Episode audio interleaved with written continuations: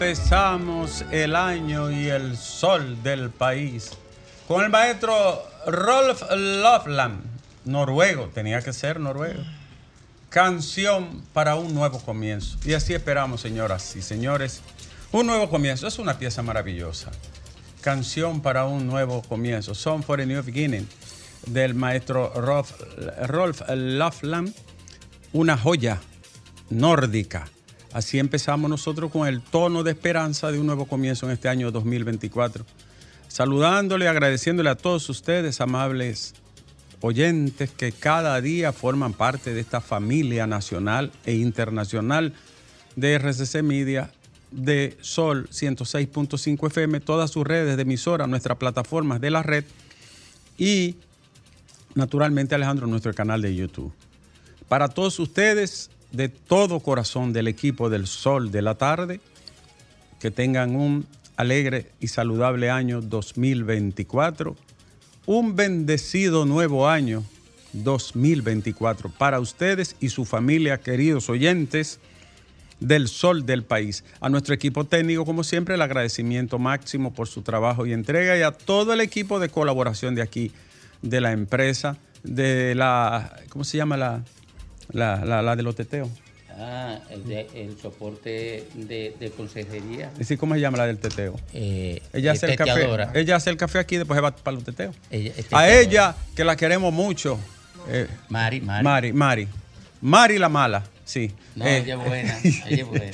Para Se- ella. Se arrepintió. Para e- ¿se, arrepi- Ale- ¿Se arrepintió Alejandro? Sí. Que no, que no, que no sigue siendo mala. Entonces, señores, gracias por recibirnos, gracias por compartir con nosotros, gracias por todo ese apoyo durante el año. Venimos con más fe, con más esperanza y con más energía también para asumir, enfrentar, dialogar y también criticar cuando sea necesario. De modo que, gracias pueblo dominicano. Señores, eh, Alejandro ya está de cumpleaños, la esposa de un amigo que yo aprecio mucho. Yo quiero que tú me pongas el cencerro para empezar nuestras felicitaciones eh, de la gente que eh, celebra su onomástico empezando el año. Y es una señora distinguida y querida esposa de un gran comunicador y amigo que hoy está celebrando un año más de vida. Vamos, Alejandro, eh, ponme, ponme la guacherna que tú pones. Un año más en tu vida,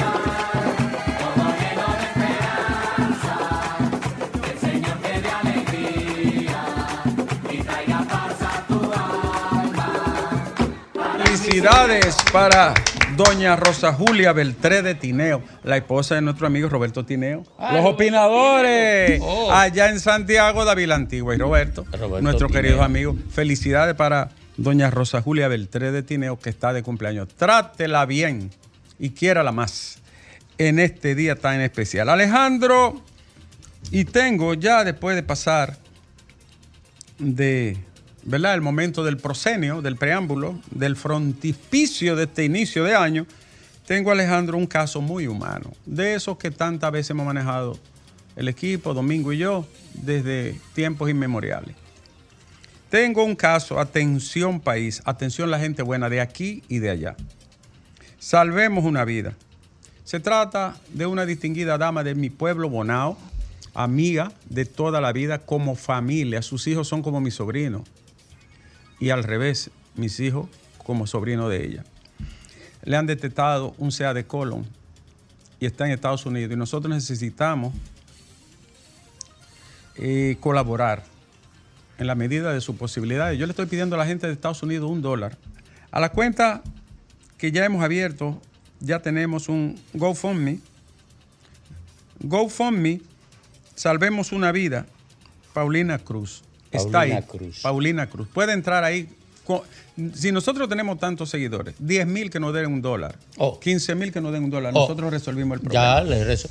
Es 15 mil, 15 mil, un dólar 15,000. para Paulina. Atención. Así los que, se llama. Los que pueden donar aquí también se puede poner en comunicación con nosotros porque tenemos una cuenta de banco en la República Dominicana. Vamos, es una señora joven, es- trabaja en la Junta Electoral, el seguro se agotó y en Estados Unidos van a realizar un procedimiento que requiere un gran apoyo económico. Y eso es costoso. sí. Abrimos la cuenta ayer y ya van 4.528 dólares. Gracias, Ah. Judy. Ah, y aumentando. De modo que lo vamos a lograr, Dios mediante. Esta misma semana se logra. Así es. Bueno, entonces las noticias, Alejandro. ¿Perdón? No, no es que yo no entiendo. Después que a ti te pusieron para allá, tú lo que parece que tenés una selva y yo, a mí no me haga hacer. Parece un monito haciendo No, allá haciendo, haciendo mari- moriqueta. Haciendo moriqueta. Eh, vámonos entonces con las noticias del día y los casos. La semana eh, culminaba el fin de semana y la entrada del año con un caso que llamó la atención y estremeció al país, el caso de la, de la policía, DICRIN y la Dirección Nacional de Control de Drogas. A todas luces, una ejecución extrajudicial y sumaria que las condenamos en el pasado, la condenamos en el presente y la vamos a condenar eternamente mientras estemos vivos y, estemos en estos oficios y menesteres. Esas personas fueron agarradas vivas y correspondía en un estado de derecho, Alejandro, llevarlo a la justicia, aunque fueran Adolfo Hitler, había que llevarlo a la justicia. Es verdad que tienen un pedigrí largo, espinoso y feo, tan feo que yo recibí a dos comerciantes, incluyendo un dealer. Estaba en el supermercado y me abordó un señor y me dijo, mire, yo fui víctima de, de esa gente. Sí. Porque ellos ubicaban a la gente. Lo siento por la familia, que deben de sentirse muy heridos y mal. Comparto su duelo y su dolor. Sabemos lo que es la sangre y cómo pesa. Pero esos muchachos estaban en actividades completas, eran completos, hacían de todo. Y hay más, porque se escaparon tres. Y habían detenido dos, y esos dos fueron los que ubicaron todo. Estábamos hablando de gente que estaba en el bajo mundo, en un nivel de criminalidad y de, de organización criminal espantosa. No estamos liberándolo de culpa de nada, ni diciendo que eran querubines y serafines, no. Estaban en actividades diabólicas dentro del crimen. Ahora bien, una vez detenido con vida, Alejandro, donde hay un Estado de Derecho y un debido proceso y una tutela judicial efectiva, corresponde a los canales de la justicia. Ya el Ministerio Público está encabezando la investigación está a la cabeza de, de la- de la investigación y tengo información de que hay más de 10 personas detenidas. Más de 10, para fines de investigación y que han sido investigados. Un caso reprochable a todas luces y desde todo punto de vista, que nosotros ni toleramos ni apoyamos. Y me recuerda mucho, escúchame Fafa, me recuerda la muralla 3 en Puerto Plata que se llevaron hasta la caja La mulata. la mulata 3 en, en Puerto Plata, en Sosúa. Eso pasó en el año 2009. Se llevaron, se llevaron la caja fuerte, 60 millones de pesos prenda y, di- y- y- y simularon un intercambio de disparos y no pasó nada. Y me recuerda el caso de William Checo Batista y Cecilio Díaz en el caso famoso Valdera Gómez, que también fue lo mismo, un montaje para luego asesinar a esa gente de manera extrajudicial. Y me acuerda del caso del fiscal de Puerto Plata, Peñaló, que había dos procuradores y el fiscal terminó muerto en un allanamiento supuesto. De modo que así ha sido una constante de la policía a través de los años. Quiero que sepa que la población en más de un 90% apoya eso. Ante la desesperación, el hartazgo que tiene sometido los antisociales a la gente, la gente quiere, y lo dice en términos sencillos, que le den para abajo. Pero nosotros no podemos hacer, ¿no? Jamás suscriptores de un modelo de conducta que es criminal. La diferencia entre la autoridad y los delincuentes es que la autoridad actúa en el marco de la ley.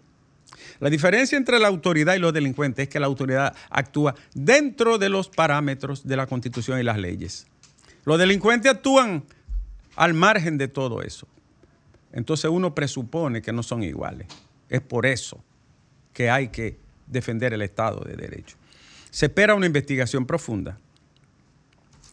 Y yo lamento también, le voy- no quiero echarle sal a una herida, pero la familia hoy se queja amargamente. Sin embargo, esos muchachos andaban en Tajoe, en qué sé yo qué, en lo otro. Y donde diablo haya un pobre guardia o policía de que para andar en un vehículo de lujo, Un pobre cabo. un cabo, donde diablo haya, ¿eh?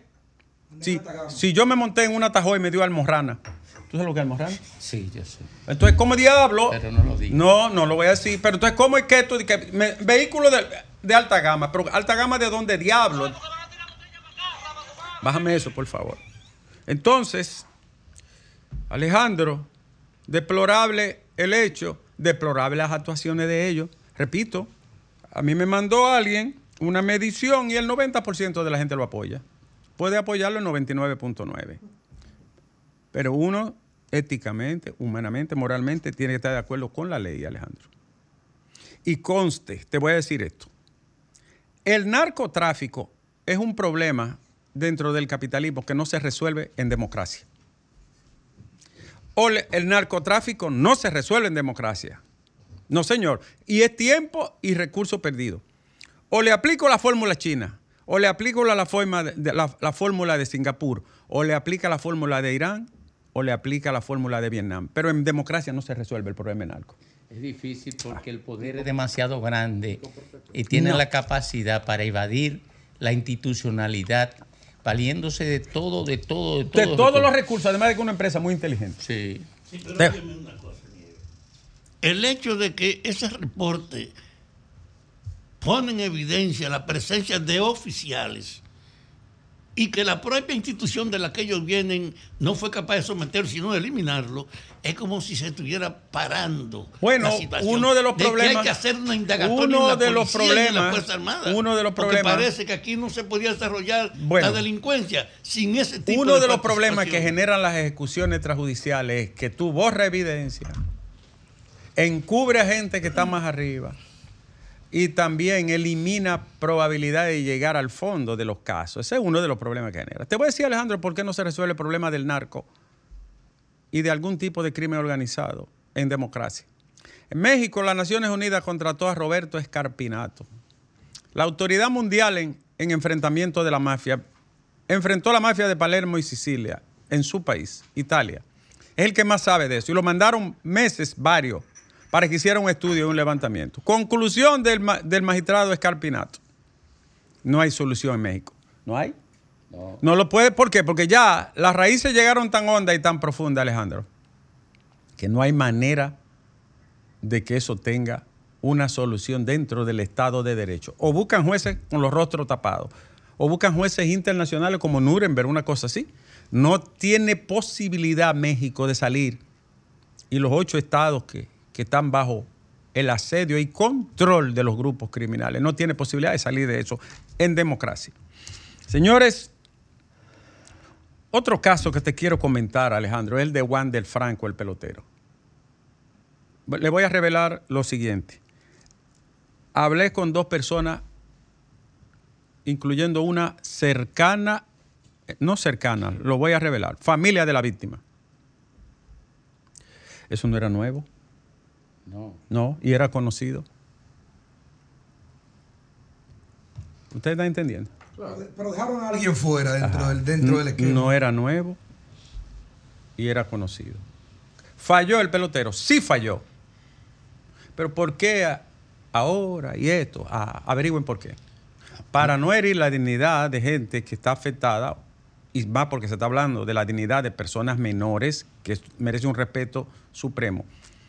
Pero no es tan como se ha dicho. A mí me informaron anoche dos personas que a él le habían presentado una cédula de, de mayor de edad de ella. Le voy a decir que no es como se ha dicho. No estoy, porque yo estoy en contra de todos los malditos abusos y agresiones contra las personas menores de edad.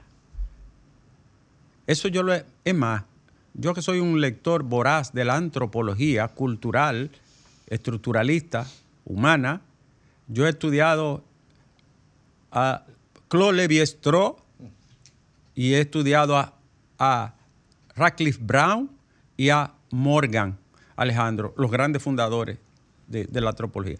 Y los grupos humanos, en todos los grupos, incluyendo iroqueses,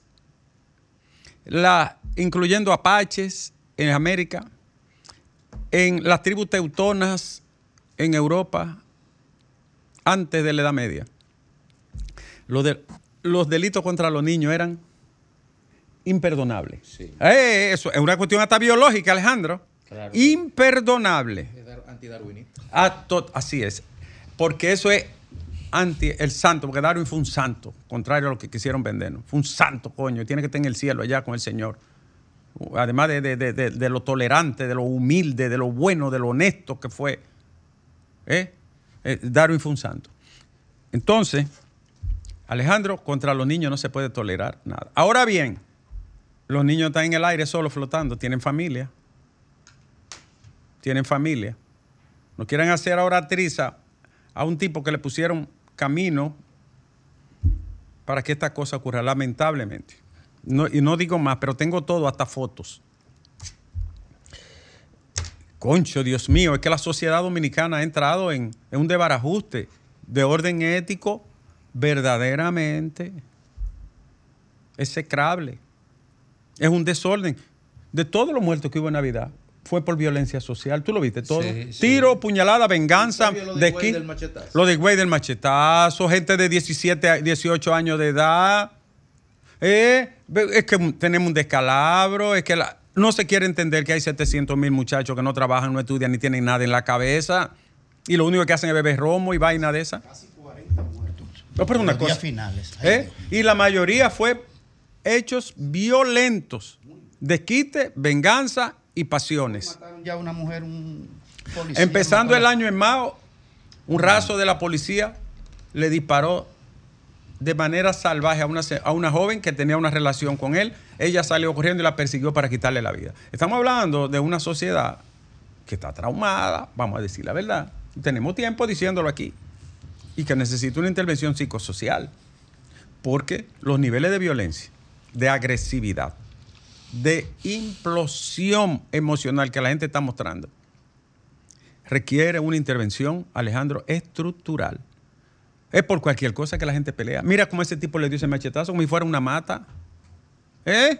Bueno, Pero uno sabe qué es peor, si los machetazos o la gente grabando mientras estaba dando el machetazo. Lamentablemente. Bueno, Alejandro, vámonos con una mirada a las doctor, principales perdón, noticias. eh, la. Estoy llegando hoy, ya El tú bien. No, pero para, Está bien, pues para bien, dale. lo que usted dice. Lea, Eh, te quiero, te quiero, te traje tu regalo. Dos.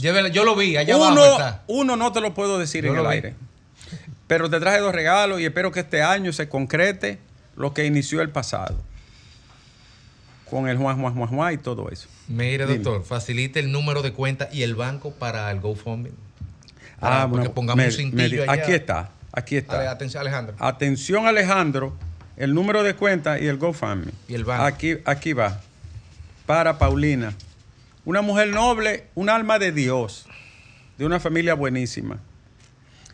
Pablo Confesor Vázquez, 048 00 36 973 0. Repito, Alejandro. Así empieza el sol del pueblo, ¿verdad? 048 00 369-730. Esa es la cuenta Banreserva para las donaciones. Tenemos que ayudar a esta, a esta señora, que es una servidora pública, que es una gente buena, es cristiana, es una familia que es mi familia de toda la vida. Bueno, Alejandro, más información entonces. Eh, la fiscalía, oye esto, Alejandro, la fiscalía de Roma ha intervenido 50 restaurantes. ¿Tú sabes lo que hacían esos verdugos? Dice que vendiendo extra virgen prensado en frío. Era clorofila con una agüita. Y dije que era un aceite. Yo me imagino aquí. Sí, eso es Roma, que es una de las capitales de la comida del planeta. Yo me imagino aquí. Aquí va- Ay, a mí me dieron, me rociaron estos días un extra virgen en un sitio. Y yo sentí una vez un cólico cruzado, Alejandro.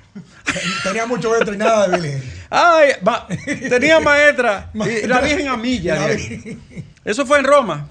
Jaime David, mi querido amigo, me saludó temprano hoy. Ah, deseándome todos los parabienes del mundo. Desde un caballo me, me mandó un saludo.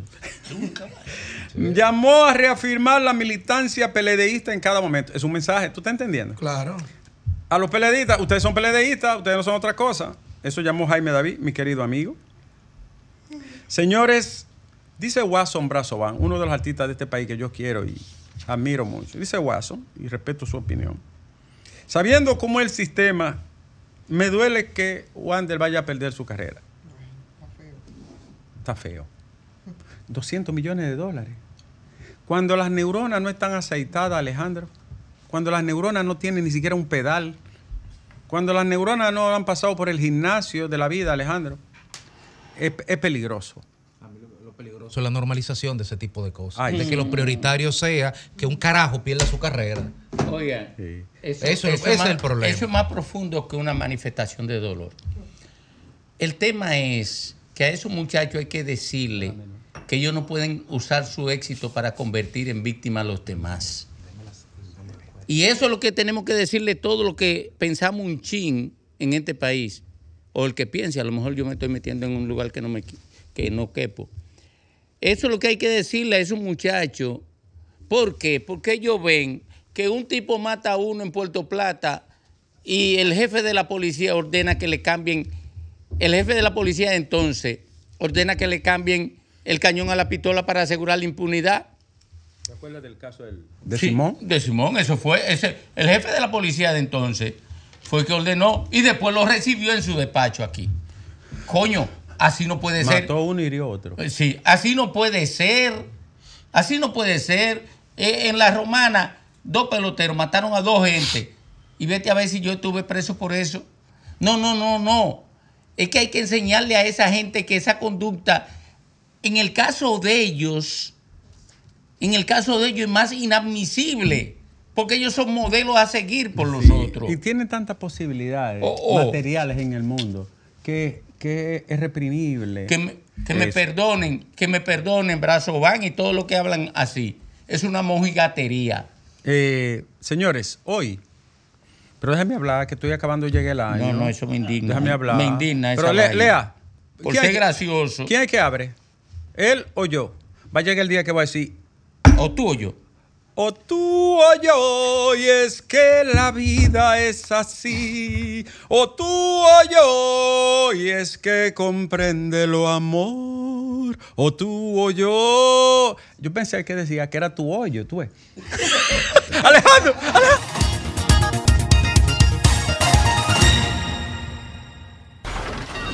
Comunícate 809-540-1065.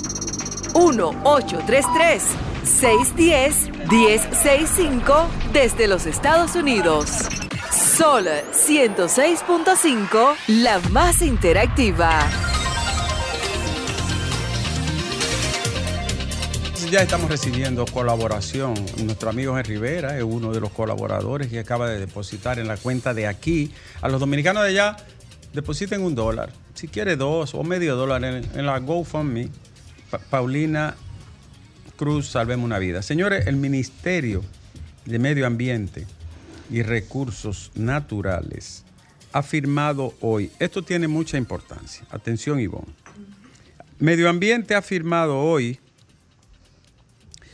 un acuerdo con la coalición para la defensa de áreas protegidas de la República Dominicana. ¿Quién es la defensa de coalición de áreas protegidas? Academia de Ciencia, SOESI, Grupo Jaragua, los verdaderos representantes, lo mejor que tiene el país en materia de defensa, preservación, lucha y garantía de los recursos naturales, sobre todo de las áreas protegidas del país, que son las más importantes.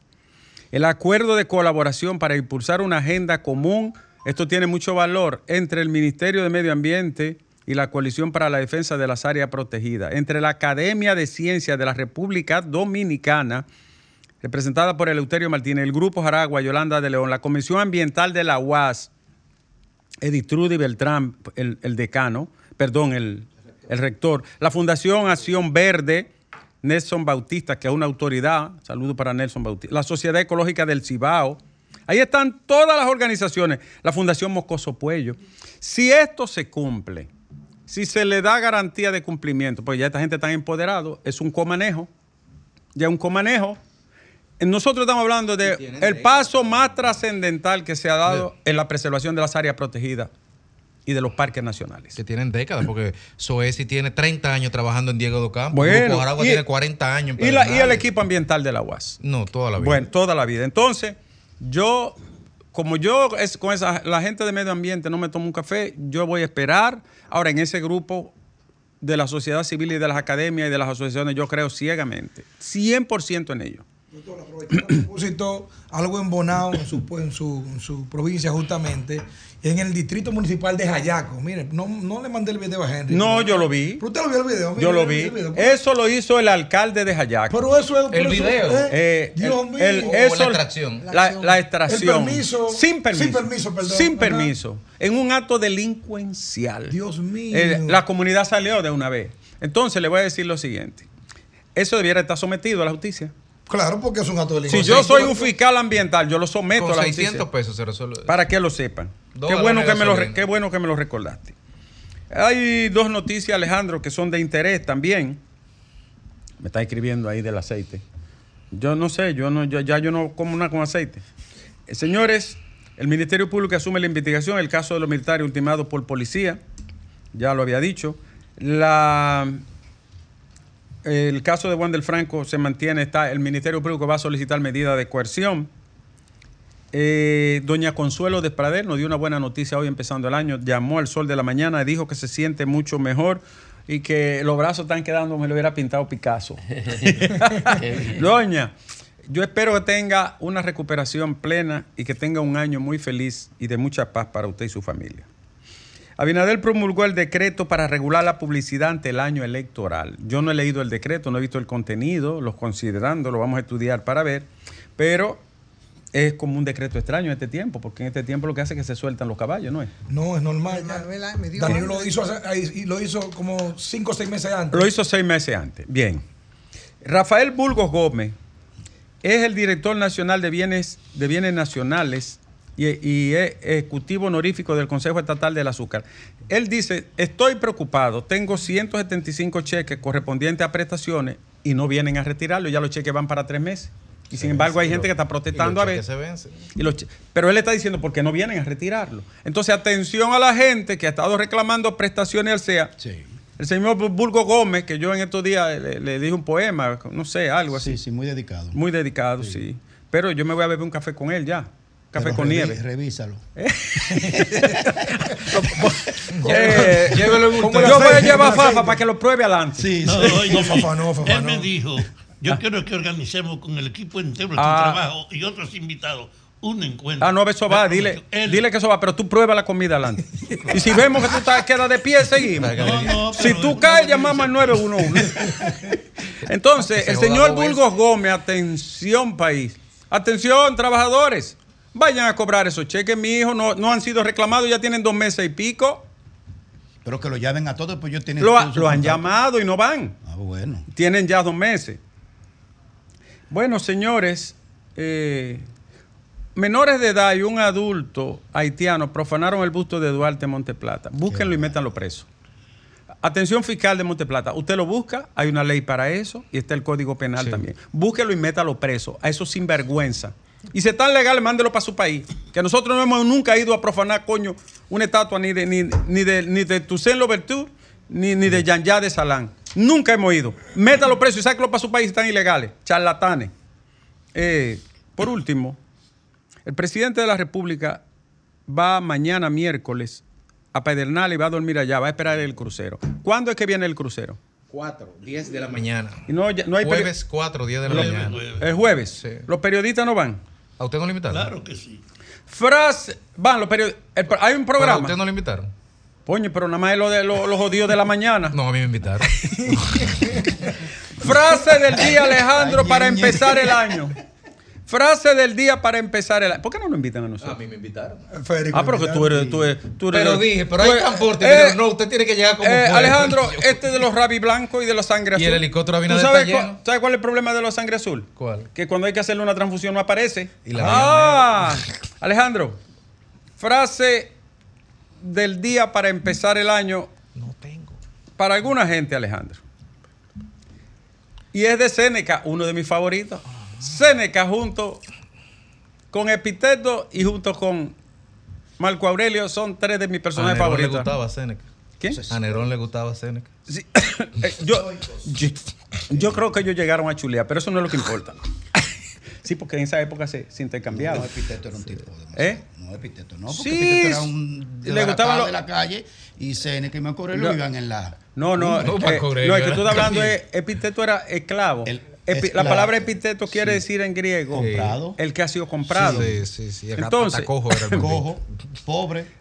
Era cojo, pobre y, Y esclavo. Y esclavo. Y sin Pero embargo, ¿y qué tolete de hombre? Irresponsable. Diablo. Como el Bobby. Qué tolete de hombre. Alejandro, la frase del día. Ya tengo que irme porque ya, ¿Cómo que ya, ya? ya está bueno. ¿Y usted no va a trabajar? Todos debemos elegir entre uno de estos dos dolores. O el dolor de la disciplina o el dolor del arrepentimiento. ¿Cuál tú prefieres, Alejandro? Lea. ¿Cuál tú escoges? Yo sabía. Yo sabía. Tú no vas para el cielo.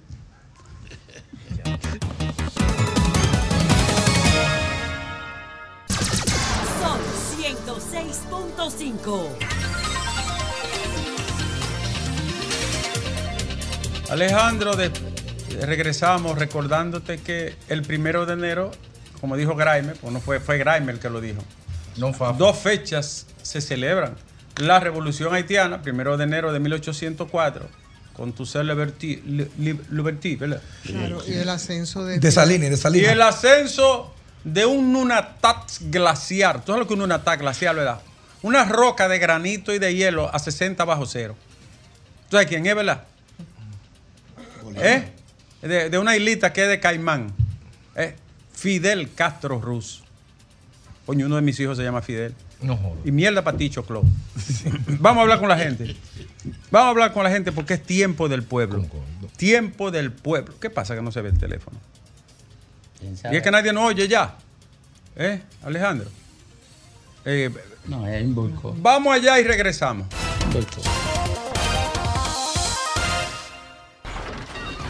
Comunícate 809-540-1065.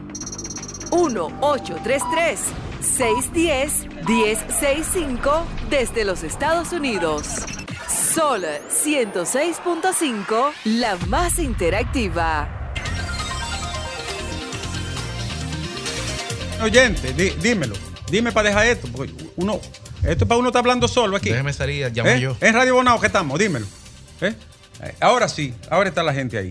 Tiempo del pueblo abriendo. Primera llamada del año en el sol de la tarde. Diga usted.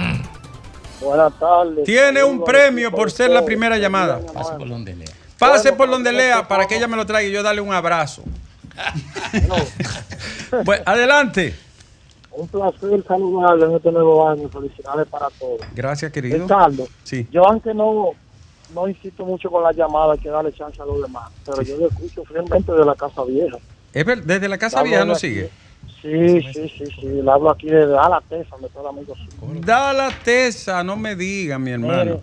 Ricardo, yo vivo escuchando los programas y las noticias y hay unos problemas ya que serían tan fáciles de resolver cuando esos políticos dejen su, su, su populismo ¿Cuántas leyes que hay allá que no se cumplen? Que los diputados deben de cogerse libre cuatro años, los senadores, porque la ley es lo que hay que cumplir, que hay leyes de más. El tránsito está acabando ese país internacionalmente, la imagen. Desde que uno llega a Dominicana, eh, uno es así, uno comunica el tránsito, diciendo a uno, siente choque, eso es dinero en hospitales, eso, eso, eso es favor que, que, que- que la vaina, que la pandemia del COVID. Sí, Y no, señor. los gobiernos ninguno quieren atender eso. El tránsito es una desgracia. Mira, Ricardo, en esos pueblos, que yo soy de un pueblo, están los haitianos, ahora compran jipetas de 100 y 200 mil pesos, la mochan, la hacen camioneta vendiendo a un chinaco, sin licencia, sin cristales, sin placa. Pero un que es un caos. Y eso, eso es lo que hay que cumplir la ley. Cumplir la ley. De revisión.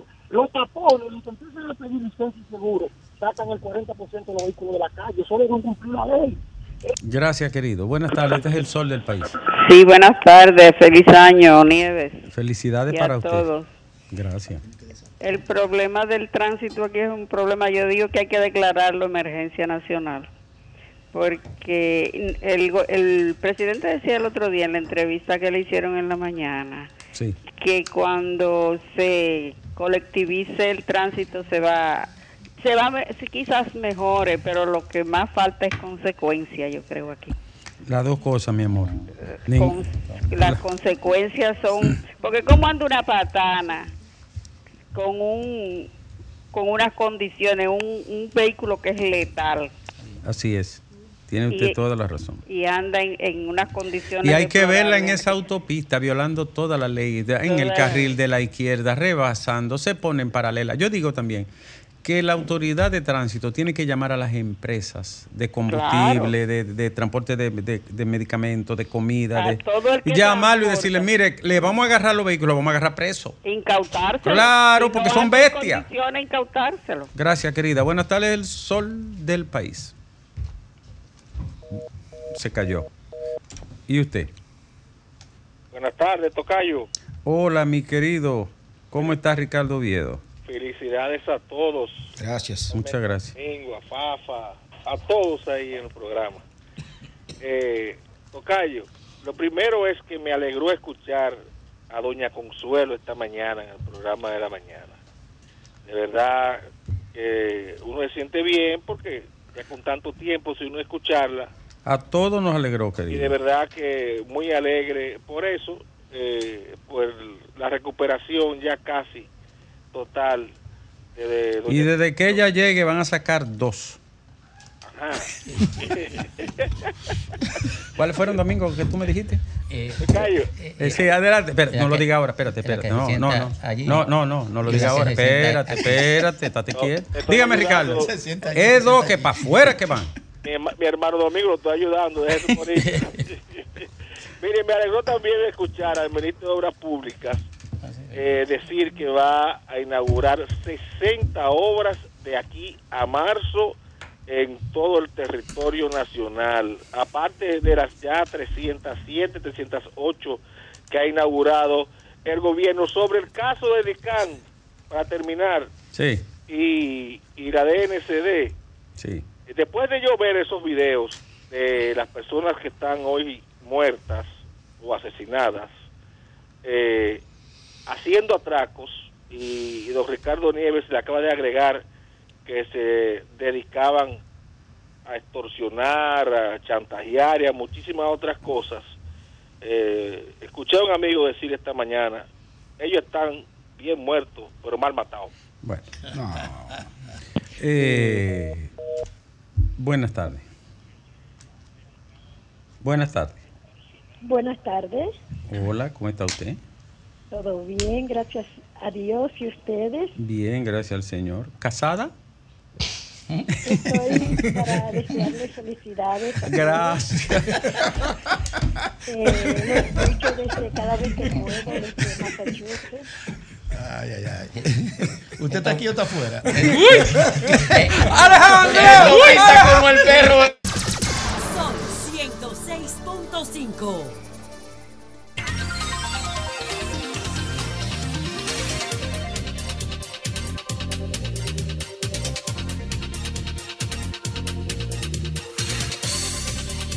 Tres, 20 minutos aquí en el sol del país. Las muertes del fin de semana entre la policía y los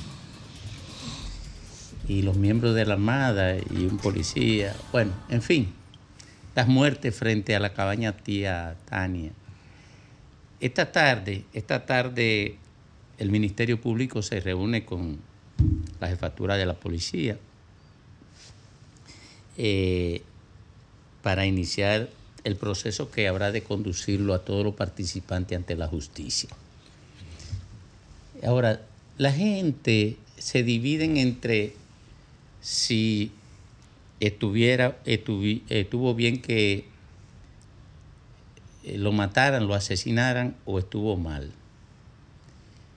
Y esa es la consecuencia que la gente nunca la ve hasta que se dan situaciones como esta, de salir a matar delincuentes. Porque ellos eran delincuentes, que me perdonen, como dijo Ricardo, la familia. Estaban extorsionando, estaban dando tumbes de droga, estaban traficando con todo, en fin, una banda delictiva al más alto nivel. Y ya el Ministerio Público tiene control de todo. Eh, está dirigido y fiscalizado por la propia Miriam Germán. Pero lo que hay que decir es, esa gente mataron a esos delincuentes que eran de la Armada, que no tenían la relevancia que se ha dicho en la DNCD. Pertenecían a la DNCD como un parte de, de equipos rutinarios. No tenían ninguna relevancia dentro de la, de la institución. Esa gente eh, fueron muertas porque lo del DICRIN entienden que tienen licencia para matar delincuentes de ese prontuario. Ahí está, ahí está el peligro de salir a matar delincuentes desde la policía, que eso ya se está haciendo desde hace, desde hace unos meses para acá. Y se dan espectáculos como este. ¿Por qué? Porque no es lo mismo matar a, a un peluca en un barrio y nadie lo firma, nadie lo ve, pero además que no impacta, que matar a una gente que ya apareció en un video vivo y poco después aparecen ejecutados. O como el caso de Valdera Gómez en aquel tiempo. Sí, que en los tiempos de, sí. en los tiempos de Guzmán Fermín. Oh. Lo que llevaban a la camioneta. En el tiempo de. Guzmán Fermín, sí, ese Pero- mismo. Pero con este caso en particular, eh, lo peor, lo peor, lo peor de todo, el nivel de descalabramiento institucional es demasiado desproporcionado. Demasiado desproporcionado. O sea, agentes policiales a buscar a otros agentes de, de- un área específica como el control de narcotráfico y ejecutarlos. Mira, en cualquier otro país, eso fuera un escándalo de- de- de- del tamaño de- del centro olímpico. Y aquí nos estamos debatiendo fundamentalmente que si están bien muertos pero mal matados. Y que sí, que se lo merecían porque eran delincuentes. Pero es un, un garrotazo a la Lo que institucionalidad. pasa lo es que ellos no dijeron que salieron a ejecutarlo, ellos dijeron que fue un intercambio de disparos, porque Eso- la, peor. cobardía, la cobardía es tan grande para esconder las barbaridades que ni siquiera son capaces de decir los ejecutamos. Es que esa siempre ha sido la excusa. Y porque esa siempre ha sido la excusa. Entonces, eso es una ejecución extrajudicial que aquí no está establecido. Las leyes de nosotros, pero es una práctica también bastante recurrida. Bastante. Sí. Lo malo es el clima de desconfianza que siempre ha existido, pero que ahora se promueve a un alto nivel entre organismos que tienen tan que tienen funciones tan importantes como el DICRIN y tan importantes como la DNCD, ¿verdad? Yo creo que ese tipo de cosas que ocurran crea un clima de desconfianza que no coordinen ningún tipo de actividad que vaya a prevenir el delito, podría crear un clima de insatisfacción y negativo para prevenir el crimen que los dominicanos somos los que más vamos a sufrir. Pero miren, para mí la esencia es más allá de la crítica, la formalidad con lo que se han querido liquidar y al reclamo que se ha hecho aquí, que independientemente del carácter del crimen hay que respetarle sus derechos. Pero yo he estado insistiendo en que el nivel de la corrupción es tan general que el problema de que con el narcotráfico que se hace la mayor acumulación y aparecen indicadores de que hay cómplices actuando desde las Fuerzas Armadas y la policía. Pero claro, Fafa. Entonces, lo que esto remite es al hecho de que tiene que haber una integración, no solo como se dice ahora con la refundación de la policía, sino de indagatoria, porque tenemos al funcionario que ha exhibido el mayor resumen de éxito en la persecución, al nivel de que ha incorporado hasta militares en la evidencia de que ellos son cómplices también. Esta es una muestra de que no estoy de acuerdo, como decía Nieve, que en la democracia no hay solución para este tipo de cosas, No, en México, en México, de manera específica. pero yo no tengo duda de que hay condiciones aquí, a partir de este ejemplo, de profundizar en las instituciones oficiales encargadas del orden las complicidades que este caso pone al servicio de todo el Concho, mira, pero me, me, me pusiste en alerta, papá. Porque me recordaste que esta, esta policía que acaba de hacer eso está sometida a un proceso de reforma. De renovación. Oye, y, y la renovación para hacer eso es que está sometida. Eh, esa renovación es la que están haciendo en la policía. Que esa es la reforma policial. Me acabas tú de encender, de, de decirme, recordarme que esta policía supuestamente está sometida a una reforma con, ba- con, con bandas que salen a matar a otros. Y lo peor, y lo O- peor- oye, oye, esa es la reforma. Lo que tiene que enfrentarse al hecho de saber que eso pasa en la institución. No, no, Pues no, sí, no, pero no, no esa es la reforma, Pero- pero, no lo pero- sabíamos. Ahora tú lo, tú No, lo esa dices. no es la reforma. Esa es la reforma que tú No, defiendes. no. esa es la que tú has defendido. Pero estoy- ese es el resultado de la reforma. Yo estoy- yo estoy defendiendo. Tres años después. No es por la reforma, esto es por la eficiencia de la lucha contra las No, drogas. ¿qué? Que No, evidencia no. No es un problema por la No, no. policía. Oye, es eso, un hombre. éxito del jefe de la Rafa, lucha pero contra no la sé, droga. te resulta muy complicado decir que eso son las complicidades que se siguen dando ¿Qué desde es? 2009, desde el 2013 con el caso de Muleta 3, con los 60 millones, con todo eso, que fue la- el mismo accionar mucho más allá Pero que esté vinculado. que Oye, que no te enfrentarse a esto justificar, papá. Internamente. La verdad Pero no. ¿quién no, se está enfrentando? Ahí no ha habido ni siquiera un ajusticiamiento. Oye. Ahí lo que ha habido es un, gru- una- un choque de fuerza de Uno dos de- grupos de banda. Vecino, Una que está en la DNCD y otro que está en la. DICRI. Porque esos que están ahí no salieron, perdón, esos que están ahí no salieron a ejecutar. Esos santos que están ahí no salieron a ejecutar extrajudicialmente a Por delincuentes. coincidencia. No, esos tigres salieron a matar a otro tigre dentro de dos bandas de tigres. Claro, fue un, un pleito de banda. Ahí es que está de el tema. bandas. No, no, Sí. no es verdad. Y la cosa Ah, sería- No es verdad. No es Fafa. verdad. Claro, Fafa. La cosa sería- Pero los muertos están la ahí, Fafa. información es que un grupo de policías mató. De policía, no, de delincuentes. De delincuente, Fafa. Aguanta, pero- Policía No, delincuente. Pero si yo te salgo vivo de un carro ¿Por y luego te fusilo, ¿Por qué? yo soy un Porque la acción que delincuente. ellos Es cometieron es delincuencial, papá. Óyeme, Porque ellos otra- salieron en. esa No, es no, no es otra otra nada. Somos- es verdad, ¿eh? Lo que pone en No, pero discusión es que efectivamente en la policía ha habido complicidad. en Ay, no había. Ay, ay, actualmente ay, hay. hay. No en el pasado, en el a pesar presente. Esto incorpora No, sí. un objetivo urgente para ser No, no, lo que se está diciendo es que a pesar de la pregonada reforma, fracasó. tres años y medio después, hay bandas operando en la, Sí. en la, en la policía que está siendo reformada. Fracasó Eso la es lo que reforma. te está diciendo es que fracasó la jodida reforma, que fue un allante, que maquillaje, que falsa. Que Eso no es lo que te está diciendo. No, Es yo una- no digo eso. Ah, Pero es que no es eso, dices, no no Es eso. No. Pero es que la verdad, mamá. ustedes. No, el ustedes pueblo. nunca creyeron en que es posible la Pero no soy reforma. yo, es el pueblo que lo Ah, ¿Qué cree. pueblo el carajo? Oh, pero Domingo, bueno, pero no, me vi como no, que no. no. Pero Domingo Yo lo acaba de estoy hablando decir. de un juicio.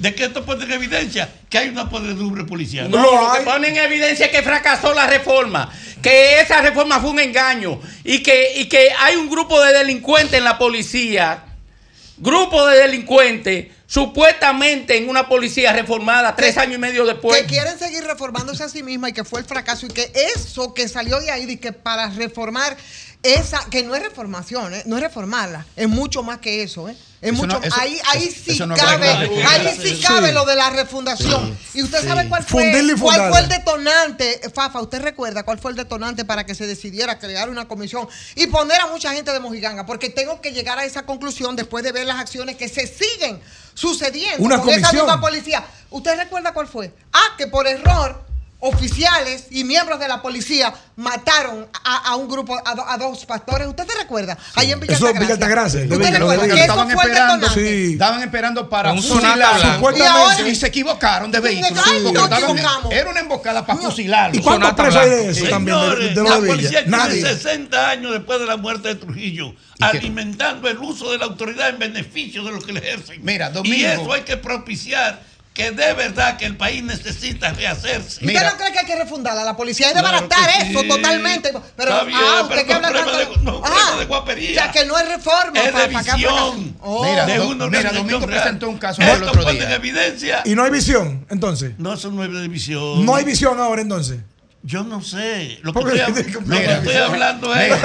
Lo que estoy hablando es que esto pone en evidencia la presencia delictiva. Que fracasó la reforma, eso no, pone en evidencia, La fracasó. presencia Mira, la es la institución que debe enfrentarla. Es decir, la reforma todavía no tiene un reconocimiento ni un avance. Pero esto obliga a que ahora incorpore la lucha. Resúmelo, fracasó, Fafa, fracasó la mira, reforma. Mira, en estos días Domingo presentó un caso aquí, o creo que fue un colectivo, no recuerdo bien, de un coronel al que se le faltó respeto de la policía, se le faltó respeto en un barrio ante una acción de control de disciplina en, área- en áreas públicas. Que se le fue el carro. Y yo dije aquí después, eh, eh, eh, aporté, y lo he dicho otras veces, que la gente en los barrios, por cosas como la que acaba de suceder, es que no respeta. Porque tú dices, hay que respetar a la autoridad. Sí, pero la autoridad no basta con el Tiene que insignia. ganarse el respeto. La, autoridad no es- miedo, La eh. autoridad es, yo decía, que el concepto de la uniformada en, en diferentes tractos de instituciones, como ser un juez, un juez tiene una vestimenta específica, ¿verdad? Y desde que tú lo ves puesto, tú Respeto, respeto, esa- respeto. Una es- solemnidad. Ajá. Tú ves un médico y cuando Sí. el médico aparece con su bata y su ¿Y con la policía? Tú tienes que saber que estás ante una autoridad de salud. Igual eh, los abogados y, lo- y los diferentes áreas de profesiones. Entonces, cuando un policía, un oficial, tiene Miedo. una uniformada, no inspira respeto. Te digo que inspira. En Una Desconfianza. frase, en una frase, confusión, porque la gente a veces no sabe si se trata de un delincuente vestido de policía o un policía delincuente. Por eso la gente, cuando la policía lo manda para de noche, no quiere pararse. Y menos lo oscuro. ¿Por qué te Miren, mandan a pagar en lo miren, oscuro? Miren, ustedes no tienen idea, Mm. probablemente sí, el poder que tiene construir relatos que, que engañen a la gente.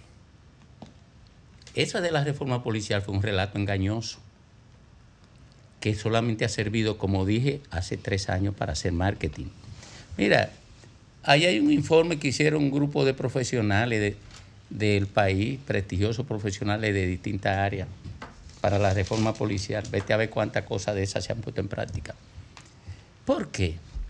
Porque esos policías que fueron a matar a esos delincuentes no actuaron por ellos mismos. Hay más para arriba. Más hay personas, hay Claro. coroneles y generales dentro de esa policía supuestamente sometida a una reforma que decidieron esas muertes. Porque esos tipos que estaban, que estaban, que ma- mataron ahí, estaban extorsionando a, a- a- a narcotraficantes. Y ahora se relata, se, se- salen todo tipo de relatos y versiones y especulaciones sobre esto. Algunas con que apoyadas en aristas a media, otras con morbo y otra utilizada para darle un fuetazo a alguien. Van a aparecer todos los tipos de relatos. Ahora, lo cierto es que a esta altura de juego, como señalaba Ivonne, se decidió reformar la policía por la acción de un grupo de delincuentes que iban a darle un tumbe a, a un a otros delincuentes y lo iban a matar igual que estos casos.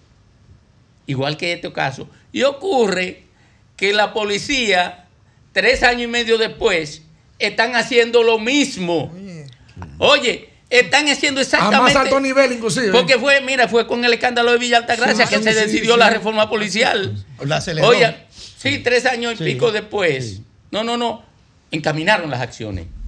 Tres años y pico después ocurre que están haciendo lo mismo y la misma gente que no decía que se estaba reformando, hoy no dice que se está reformando, pero ocurre que no sé en qué dimensión se está reformando, porque en la práctica están haciendo lo mismo. Sí, No el caso necesito Paya, mira, el caso Paya de, de droga en Baní. Ahí, en, y sé datos específicos porque un amigo mío fiscal fue parte del equipo investigador.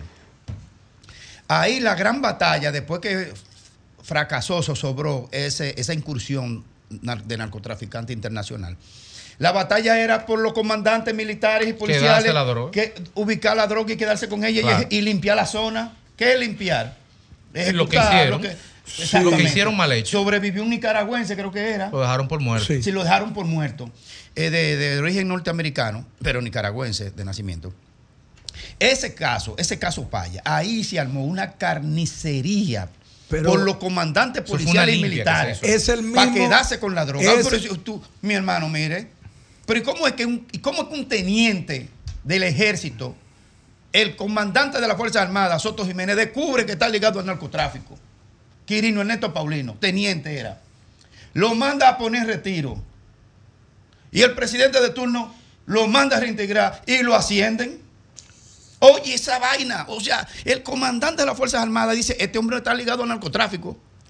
Hay que sacarlo. Pero, No, usted- deje eso yo- ahí. pero ahí Y de- mismo en y- Baní- ¿eh? ahí mismo en Baní, Oye, ustedes no ¿cómo va a recuerdan el caso también de otro oficial que lo mataron y quedó de que, que delincuencia, que el tipo, que la pasola, que el video, ustedes recuerdan ese caso, que el video que no sé cuánto, que ahí fue cuando salió Wilton Guerrero y lo vinculaban al tema del narcotráfico. Ah, no, pero aquí y, eh, parece como que él hizo un ¿Qué sé yo, levantamiento. cuántos puntos? 40 dijo Wilton Guerrero, 40, y que las autoridades locales digan ese tipo de cosas y tengan estadísticas y lo tengan identificado y solamente frente a algunos, algunos escándalos que como ese y como todos se quedan en la nebulosa porque nunca supimos cuáles fueron los responsables por los contubernios y las complicidades. Es grave porque ese señor nadie nunca lo llamó, pero ven acá señor, usted es el senador, la máxima autoridad de ahí de la provincia. ¿Y cómo que usted tiene identificado los puntos de droga y usted no ha hecho, ni, no ha dado ni siquiera un una voz de alerta ni lo ha denunciado? Aquí viene una gran ¿Tú pregunta. Entiendes? eh, aquí hay una gran pregunta. Las locuras Aquí hay una gran pregunta. ¿Qué busca una ejecución de unos miembros de la DNCD que no sea esconder algo? Claro, obviamente. Además O de. ajustar eh, o ajustar cuentas. Eso es escondiendo algo obligatoriamente. Y fueron ejecutados. Y déjeme decirle, tengo la información que la policía fue y recogió todas las cámaras del entorno. Fue la policía y la recogió. Eso se hizo público, recuerden, porque lo grabaron de lejos, Sí. una gente de Sí, manera ¿no? espontánea. Porque todas las cámaras del entorno la tomaron en la este policía. país hay 10 millones de cámaras ahora mismo Miren, instaladas. ¿usted sabe por qué eso se va, se va a someter? ¿Ustedes saben por qué, eso va a terminar en la justicia? Porque Miriam Germán asumió el control de eso desde el, prin- desde el inicio. Si se lo dejan a la policía, esa policía reformada, esa que tiene tres años sometida a la reforma, lo que va a encubrirse ellos uno con Como otro. han hecho siempre. Oye, uno con otro. ¿Por qué?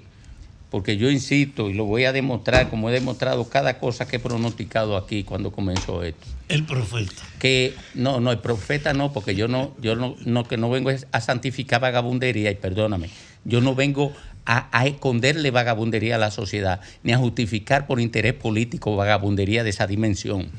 No lo hago. ¿Por qué? Porque yo a esta edad no voy a caer en eso. Prefiero morirme y dejar la comunicación, pero no caigo en justificar vagabundería de esa magnitud. Domingo. Escondiéndole a la gente que la, la llamada reforma policial no es más que un simulacro manipulador para, para tapar la cosa esta que, que los gatos tapan con la, pie, con, con la pata de atrás. ¿Tú sabes cuando yo me di cuenta que esa reforma no iba para ningún lado y que eso era un simulacro? Como intentaron desde siempre, con una policía que se resistía y que quería reformarse a sí misma. ¿Tú sabes cuándo yo me di cuenta? Cuando cambiaron a la única persona que podía estar al frente de esa Sí, reforma, claro. que era Edward cambiaron Sánchez, todas las que era una persona Sí. que no tenía sus manos manchadas de sangre. Pero te trajeron gente con el mismo perfil de lo que se estaba criticando. Cuando quitaron a Edward Sánchez por razones, Sí. óyeme, tan traídas que la han superado los que están ahí de que para reformar. No están reformando nada. Y eso es y- mentira. y recuerdan el eso no es software. verdad. recuerdan el software de reconocimiento que, que, que la persona que no quiso darlo el general, que no quiso. Eh, que, Brown. que no quiso, que no quiso proveerlo, cancelado, lo mandan para su casa. Sí. de manera deshonrosa. todos todos los derechos. Esa es la reforma. Pero perdón, yo estimo que este hecho pone en evidencia que efectivamente no Fracasó. se puede ignorar ni se puede abandonar la crítica general sobre la seguridad policial. Yo quisiera ver a Chu, al ministro, que venga este programa para que dé una explicación. Tú- oye, tú No es que vas- Chuno sabe de eso. Fafa, tú, Fafa, Chuno tú sabe de eso. Oye, tú- ¿Cómo que Chuno Chuno sabe de eso. No sabe nada de seguridad ciudadana. no Nada. sabe de ¿Qué eso. pasa ahí? No Nada, sabe, sabe de nada de seguridad. No, ¿cómo que no sabe? No sabe de seguridad, ni, ni sabe de eso, ni de reforma policial, no sabe nada de esa vaina. Fafa, tú vas a dar tanto brinco en la cuerda para justificar esto que te va a caer de cabeza y va a perder la No, vida. señor, yo no justifico eso. Lo uso como una referencia de que no se puede seguir siendo indiferente, que hay que cambiar. Fracasó. Fafa. No, no fracasó.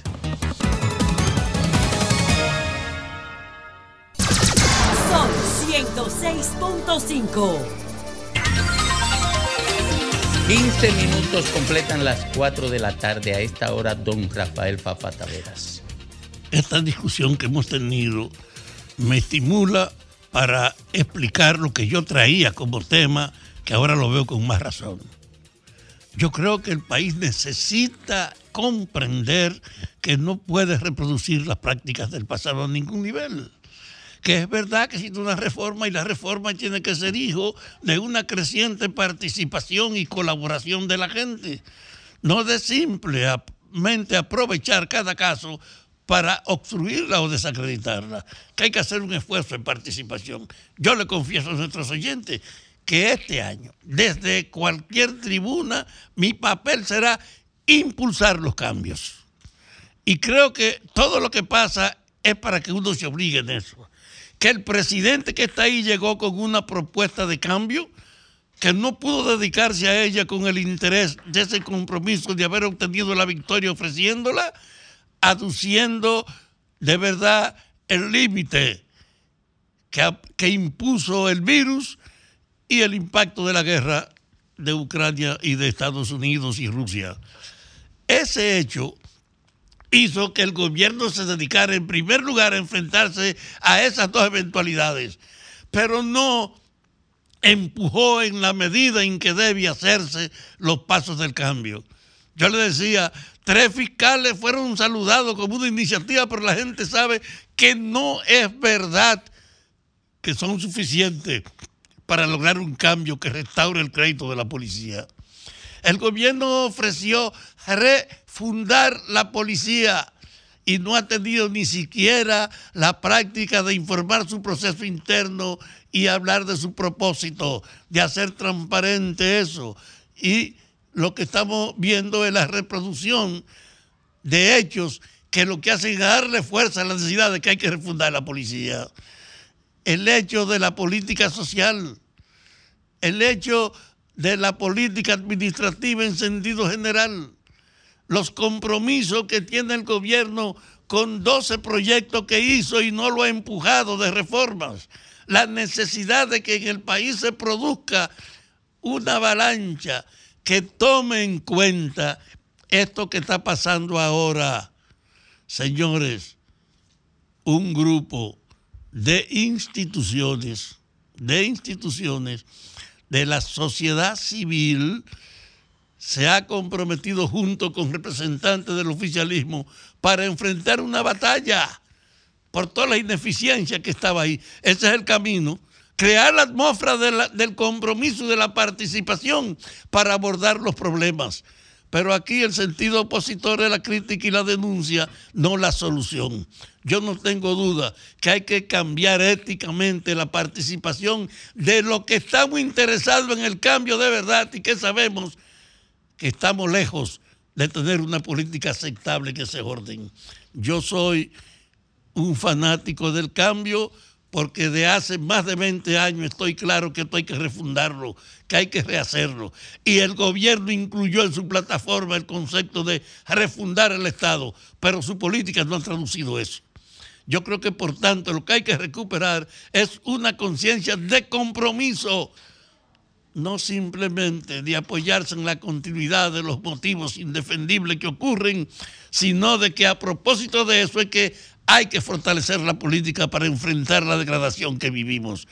Yo espero, yo espero que el poder político que hoy manda y que el país sepa que no tiene ninguna razón de permanecer o de querer seguir el presidente, si no es un compromiso a fondo para empujar el cambio que ofreció y que en esta primera etapa no ha podido más que tocar muy tímidamente.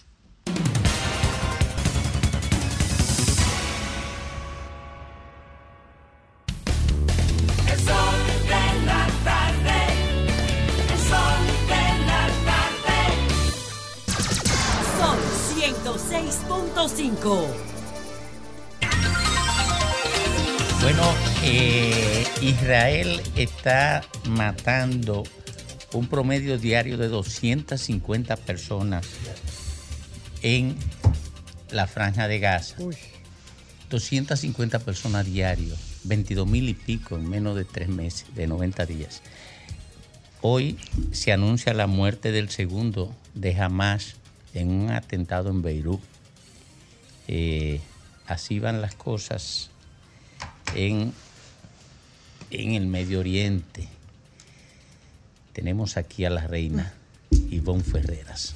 Gracias, Domingo. Saludos desde esta tribuna a la República Dominicana. Bueno, vamos. Ah, caray, se me olvidó que le iba a pasar una foto a Alejandro. La foto de, William Batista Checo. Porque el caso que nosotros estamos viendo hoy a mí me remonta, y lo refiero siempre, y lo refiero, siempre hay que, hacer la referencia, porque primero este fue un caso que se quedó en la nebulosa.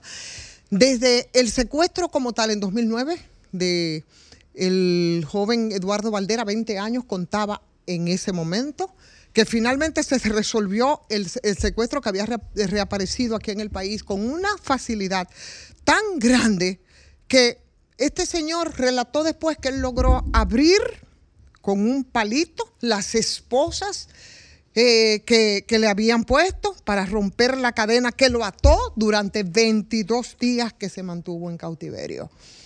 Y el caso se quedó así, en un limbo, el caso Valdera Gómez, que se había escapado de unos secuestradores que lo estaban custodiando. Ustedes recuerdan toda la historia.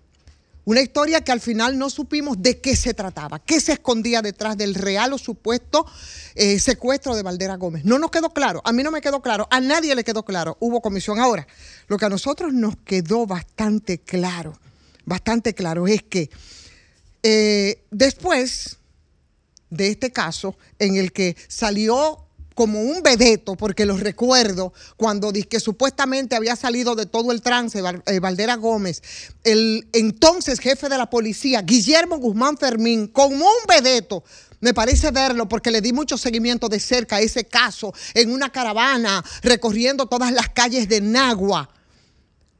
Y por supuesto, hablando de que el caso se había resuelto y que las personas que estaban involucradas en ese caso, que era eh, el, el señor William Batista Checo, había sido muerto en un intercambio de disparo. Pero además de Batista Checo, estaba involucrada otra persona que hasta este momento no se sabe cuál fue su paradero. Claro, ellos no contaban después con la información de que este señor había sido entregado en el caso eh, en el que supuestamente estaba implicado, esposado y en un vehículo de la policía. Y no supieron qué hacer, no supieron qué decir respecto a este caso. Pero no solamente eso, eso fue en el 2009.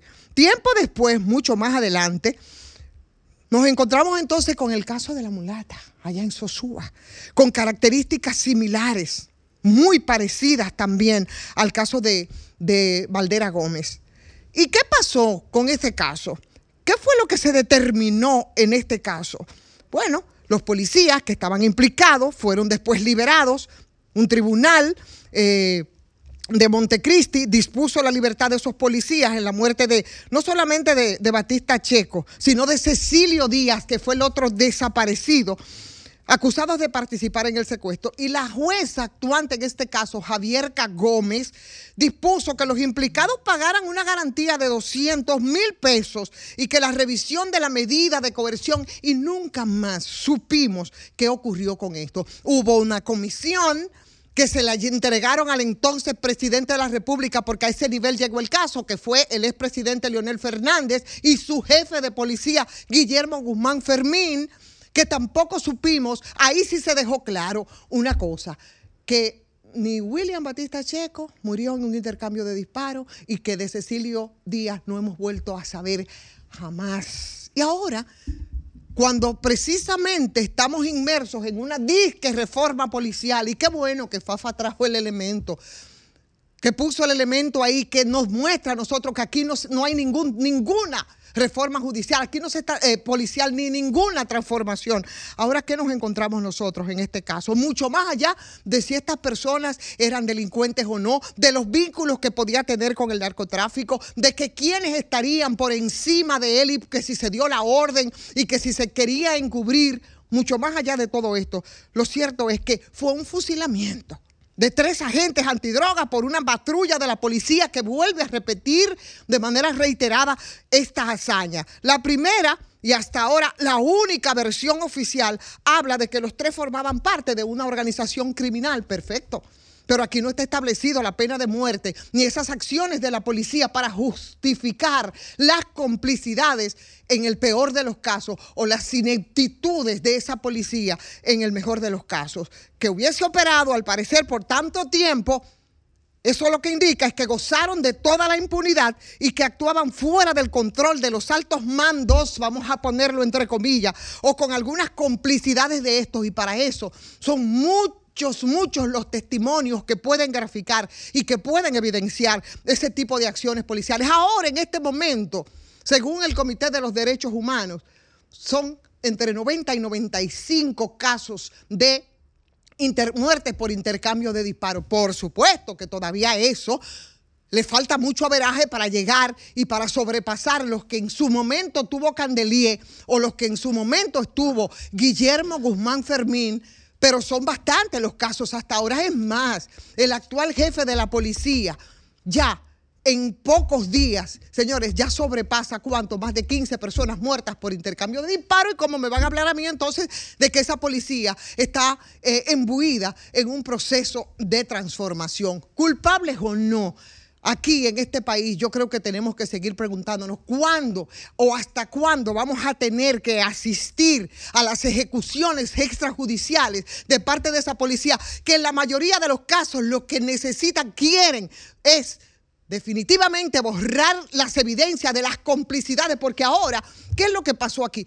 Me dicen que son delincuentes. Ahora, ¿cómo lo podemos documentar? Ahí no están. Y así es como ha actuado la policía permanentemente. Ahora, entonces, como en este caso, como el caso de la mulata, como el caso del secuestro de Valdera y como otros casos que no se han hecho tan mediáticos en los que la policía acciona de la misma manera, yo creo que hay que ponerle un basta, porque la verdad es que, mi querido Fafa, y no voy a mencionar esta palabra porque respeto los medios de comunicación, y si no fuera así, dijera, pa'l carajo, la reforma de la policía.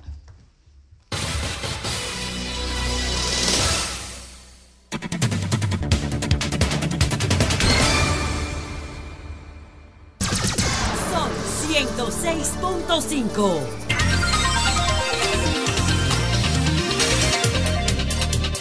Bueno, nos vamos a las 4 3 minutos con don Graimer Méndez.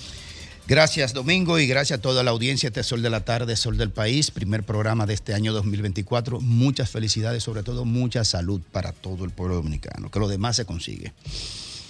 Miren, evidentemente que estamos ante este caso de la ejecución a manos de un equipo del DICRIN para ejecutar a miembros, agentes de la DNCD y a un civil. Esto es un hecho que en cualquier otro país se hubiese producido un remecimiento en las instituciones de los que participaron. Esto se ha salido de control y yo siempre he hablado, yo siempre he hablado de lo que es el eslabón maldito, que mientras no rompamos el eslabón maldito entre quienes están para perseguir el delito y los que están en el delito, no podremos resolverlo lo que es bajar los niveles de criminalidad, de violencia y sobre todo en el tema del narcotráfico internacional. Yo he dicho que el, que el combate al narcotráfico internacional es un escupitajo, es una mentira, es una falsía. No es verdad que los eh, desde Estados Unidos, por ejemplo, eh, le interesa combatir el narcotráfico. No es verdad. Hace, hace amagos para mantener, digamos, el relato, el discurso pero en esencia no combaten el narcotráfico. Porque permiten que llegue a Estados Unidos toda la droga que pasa por aquí, que se nos ha dicho que somos el principal puente de exportación de narcotráfico hacia Estados Unidos y hacia Europa. Fíjense que el modelo de gestión de este tema de Europa es muy diferente al de Estados Unidos. El de Europa no le interesa, eh, eh, digamos, un modelo de acción que hace Estados Unidos, que es extorsionar, exprimir y hacer un condensado de información para luego entrar en un proceso de manipulación en empresa- empresarios, en políticos y en altos mandos militares para conseguir su propósito de orden geopolítico, por ejemplo, y de control de estos países. Aquí hubo un director de operaciones que está aquí en el país hace unos años, él fue extraditado y era nada más y nada menos que el director de operaciones de la DNCD. Un alto oficial llamado Francisco Antonio Hiraldo Guerrero fue extraditado a Estados Unidos hace unos años. Era el jefe de operaciones de la DNCD. Y entonces le, le- daba seguimiento, seguimiento no, contribuía del lado del delito entre los años 2001 y 2009, cuando estaban en, en- en pleno ejercicio, tanto Quirino como entró también Figueroa Agosto y otros más. Y él era el jefe de operaciones de la DNCD y jefe de operaciones de estos narcotraficantes. ¿Cómo se puede dar eso? Por ejemplo, en, México, que es, es, digamos, el principal de los principales mercados del narcotráfico, hubo un señor que ahora se le extendió la sentencia que tiene prevista dársela en el distrito oeste de Nueva York, en Estados Unidos, el señor Genaro García, quien fuera el secretario de Seguridad Pública de México. Secretario de Seguridad Pública de México en el tiempo de Felipe Calderón. Este era el zar de la droga en México y terminó aliándose con el cartel de Sinaloa y otros más, donde el, el cartel de Sinaloa le pasaba informaciones de los otros carteles para mantener a raya a sus competidores y se hizo multimillonario con sobornos en dólares. Por eso está siendo, eh, va a ser sentenciado inevitablemente el señor Genaro García, eh, que fuera jefe, secretario de Seguridad Pública. El exdirector de operaciones de la DNCD está en el país hace tiempo ya. Está en el país. ¿Por qué? Porque fue a Estados Unidos, negoció su caso, le exprimieron la información y vino para el país disfrutando. El coronel Ninterrero, que fue el que manejaba, el que andaba en el camión de la droga de Quirino, que dijo que él el que andaba era una bola, él se lo llevaron a Estados Unidos, le exprimieron toda la información, lo mandaron para acá y disfruta de sus bienes y de su vida. O sea, ese es el, el juego. Como, un, como, como el principal capo de nuestro país en un momento determinado, antes de Florian Félix, que murió en la cárcel, eh, una situación no nunca bien explicada, eh, Quirino Ernesto Paulino. Como un teniente del ejército con grandes inversiones en Elias Piña, a todas luces imposible de acumular tanta riqueza cuando un, ese hombre no viene del sector empresarial de ningún tipo. Soto Jiménez, comandante de los guardias en esos tiempos, eh, le llega la información y lo destituye. Y el go- y, y- y aquí, lo de Banca Solano. Eh, aquí, por ejemplo, eh, ah, descubren que es narcotraficante, pero que es teniente. No solo que lo reintegran, lo ascienden. Lo ascienden. Y aún con esa información lo juramentan en el PRD de, aquel tiempo, que es el PRM de hoy. O sea, cuando las autoridades, mientras no se rompe el elabón maldito entre el delincuente y la autoridad, no podremos nunca resolver este caso, estos casos de narcotráfico internacional. Ahora en Estados Unidos, recientemente, eh, agarraron al general Salvador Cienfuegos, quien fuera el ministro de Defensa de México por años en el gobierno, por ejemplo, de Peña Nieto. Ah, de que, él, él fue apresado en Nueva York para ser juzgado por narcotráfico internacional también, el general Salvador Cienfuegos. Ah, pero hubo un choque diplomático del carajo. ¿Y saben qué? Tuvieron que soltar a Salvador Cienfuegos porque había propósito superior más importante que tenerlo preso vinculado al narcotráfico, el que tenía que perseguir el narcotráfico en México. O sea, Estados Unidos realmente, y eso, que el caso de Figueroa Agosto que andaba aquí con carnet del DNI, y aquí hubo un embajador de la Embajada de Estados Unidos que andaba con Figueroa Agosto presentándolo en, espacios públicos, espacios privados, que era, como un empresario, cuando Junior Cápsula, que es como se le conocía a Figueroa Gote en Puerto Rico, se había fugado de una, de una cárcel federal con 100 años en la cotilla de sentencia por narcotráfico y lavado de activos, y se fuga y viene para acá. Y el embajador de entonces, que es boricua también, que debió saber todo eso, andaba presentándolo a un narcotraficante. Por eso no- nosotros con- concluíamos en ciertas ocasiones que Figueroa Agosto era un doble agente del sistema norteamericano. Lo que ha pasado, lo que ha pasado con esta ejecución, me preocupa que el jefe de la policía, Guzmán Peralta, no se haya pronunciado. Me preocupa que nuestro amigo eh, Cabrera Ulloa no se haya pronunciado. Me preocupan. Me preocupa que el presidente no se haya pronunciado al respecto. Eso no se puede quedar en una nebulosa porque por gracia de, la mano, eh, la mano de Dios, fue grabado. Si no, ¿sabe que tuviera el relato que tuviese hoy, compañero? Hoy. Que en una, en una acción eh, de persecución del delito al interno de las instituciones, hemos ejecutado a tantos delincuentes que estaban dentro de la DNCD. Y el relato hoy fuera de que la, el DICRIN hizo una labor impresionante de limpieza dentro de, de- la DNCD por investigaciones que se llevaron a cabo, de un expediente de que estaba bajo investigación. Y se logró. Ese fue el relato hoy. Si por suerte no tuviésemos ese video, eso tiene que ir hasta las últimas consecuencias. Y yo no dudo, para cerrar este comentario, yo no dudo que todavía no caiga uno o que otro dentro de ese grupo de banda al interno de la institución. El tema es si caen uno o dos más para romper eslabones, el eslabón maldito, como yo lo llamo, se pudiera demostrar de manera eficiente que realmente eh, cayó o fueron ejecutados. Esa es la grave desgracia de este país y la falsa reforma.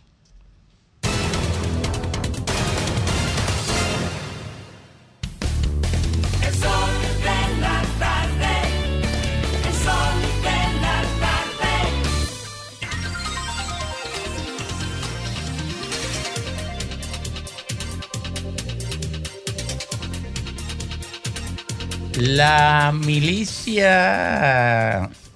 islámica jamás confirmó la muerte de Saleh al-Aruri, el segundo al mando en Hamas, en una explosión que se produjo en Beirut.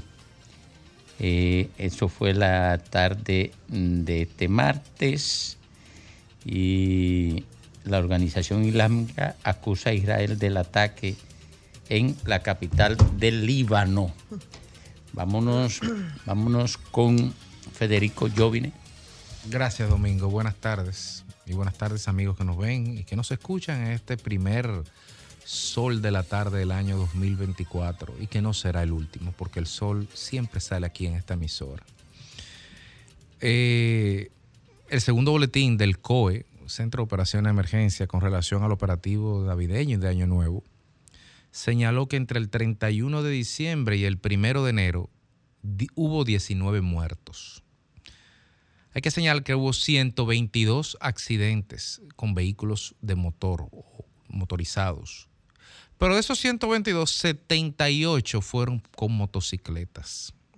Es decir, un 63% de los accidentes fueron con motocicleta y 17 de esos 19 muertos también. También estuve revisando en algún momento una declaración hace un par de meses, señalaba a la policía que el 69% de los accidentes de vehículos en los últimos dos años involucrados vehículos de motor son de motocicletas. El 69% de los accidentes que ocurren en la calle de este país en los últimos dos años son con motocicletas. Y no es casualidad que sea así, porque en este país hay 3.266.870 motocicletas al 5 de, de diciembre con datos de la Dirección de Impuestos Internos. 3.266.000 moto- motocicletas versus 2 millones y medio de todo lo demás, incluyendo 1.1 de, de carros. Entonces, en un país donde no tenemos 11 millones de habitantes, hay 3.2, casi un motor por cada tres personas. Pero en este país no hay 6 millones y medio de cascos. Yo no lo he visto en datos en ningún sitio.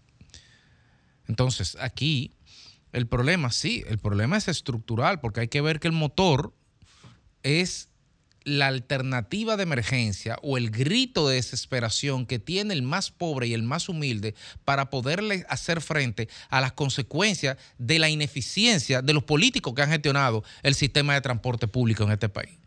Nadie se monta en un motor porque le da la gana. Nadie quiere buscar 70 mil pesos en liase, eh, buscar dinero para la gasolina porque quiere. Lo hace porque no tiene otra opción. ¿O cuál es la otra opción que le está dejando a los políticos? Y digo los políticos porque no soy yo que estoy administrando el sistema, ni somos ninguno de nosotros, ni el dueño de esta emisora.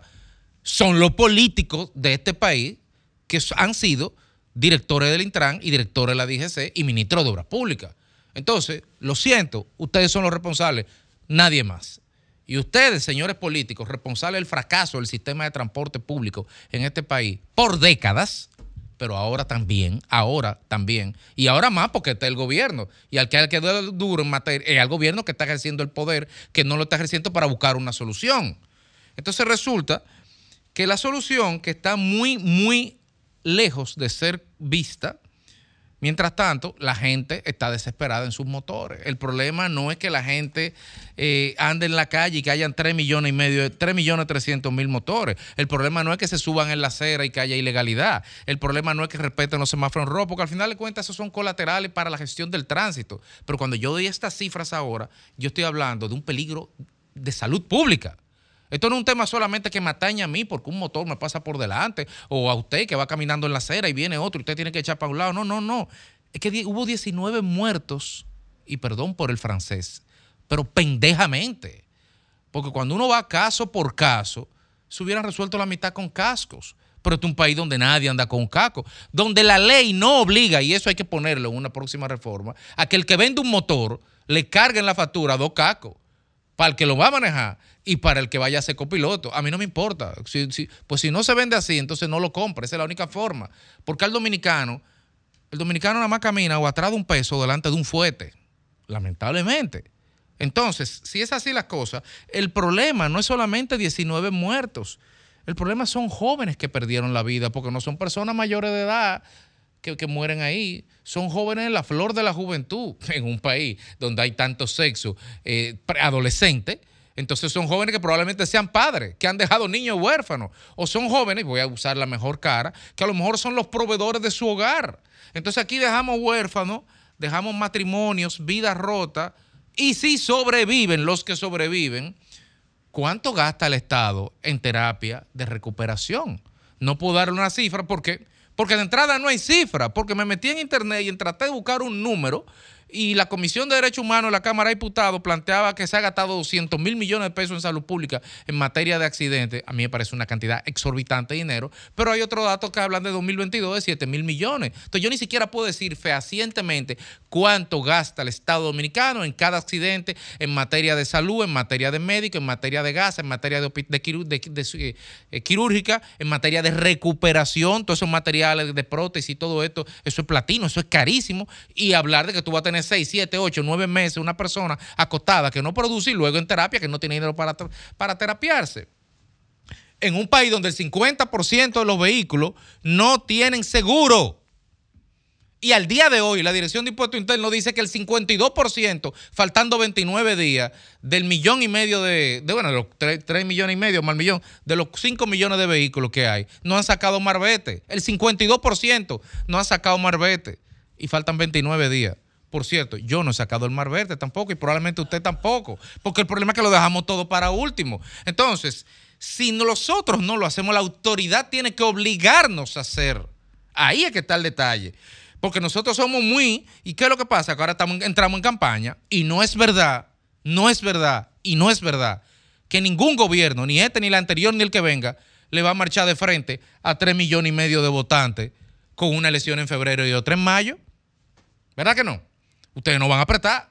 Nadie va a apretar a los motoristas ahora para encarrilarlos. Nadie va a golpear como hay que golpear con la ley, con una lesión en, en 39 en 40 días y con otra en 4 meses. Entonces, lo que nos queda de aquí a mayo, en definitiva, es más pandemonio, porque la lasitud del gobierno simplemente lo urgente va a matar lo necesario y la voracidad de la campaña se va a tragar las prioridades del Estado. Y en el medio estaremos nosotros. Por lo pronto, saque su marbeta, haga como yo haré esta, mañana.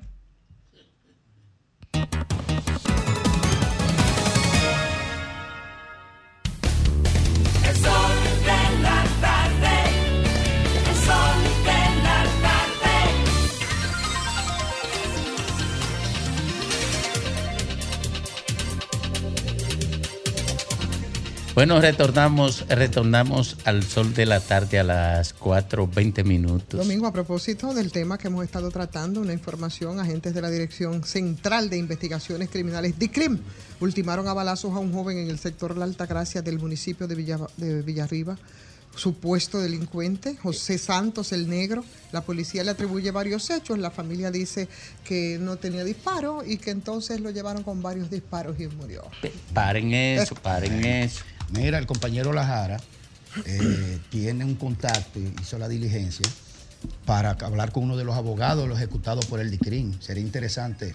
Sí, que él, eh, bueno, están diciendo inclusive que, que tienen evidencia de cómo, de cómo la policía comenzó a recoger las cámaras, que era la información que le, que le daba ahorita, que ojalá podamos generar la llamada. Eh, Lea, Alejandro, que está ¿Cuál por es ahí. el abogado? ¿Cuál es? El abogado, el abogado responde al nombre de. Dame un segundito, que está por aquí. O Uno de los abogados, ¿verdad? Sí, bueno, de una de, de una de las de la- de la- de las personas, porque eran varios.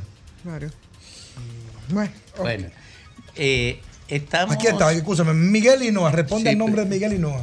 Sí, vamos a ver si, si lo podemos conseguir con tiempo, porque eh, eh, no sé si allí lo están intentando.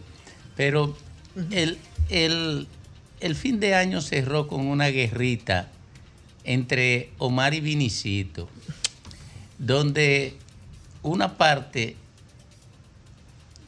eh, decía que Omar era víctima de una campaña sucia en contra de Vinicito y Vinicito decía que él era víctima de una campaña sucia eh, por parte de la gente de la Fuerza ¿En del serio? Pueblo.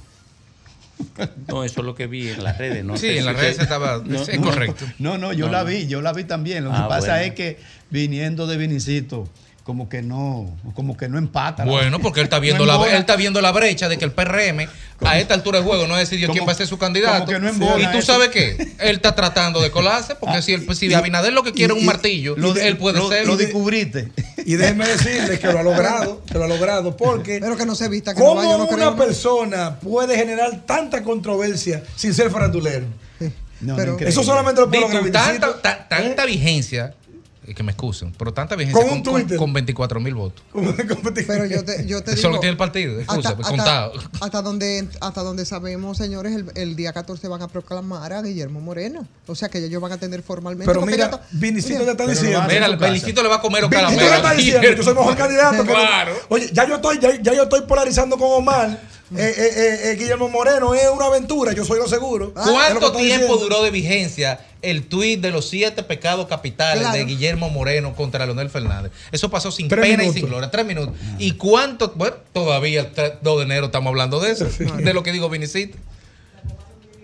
Sí, Ah, muy bien. bueno. ¿Cómo es? Miguel Miguel Hinoa, el Miguel abogado, Hinoa. uno de los ejecutados. Eh, bueno, adelante, don Miguel, cuéntenos la historia de ustedes respecto a lo que se ha producido con su, con el defendido o con el, La familia. la- el pariente, Familia, sí. el pariente de los defendidos.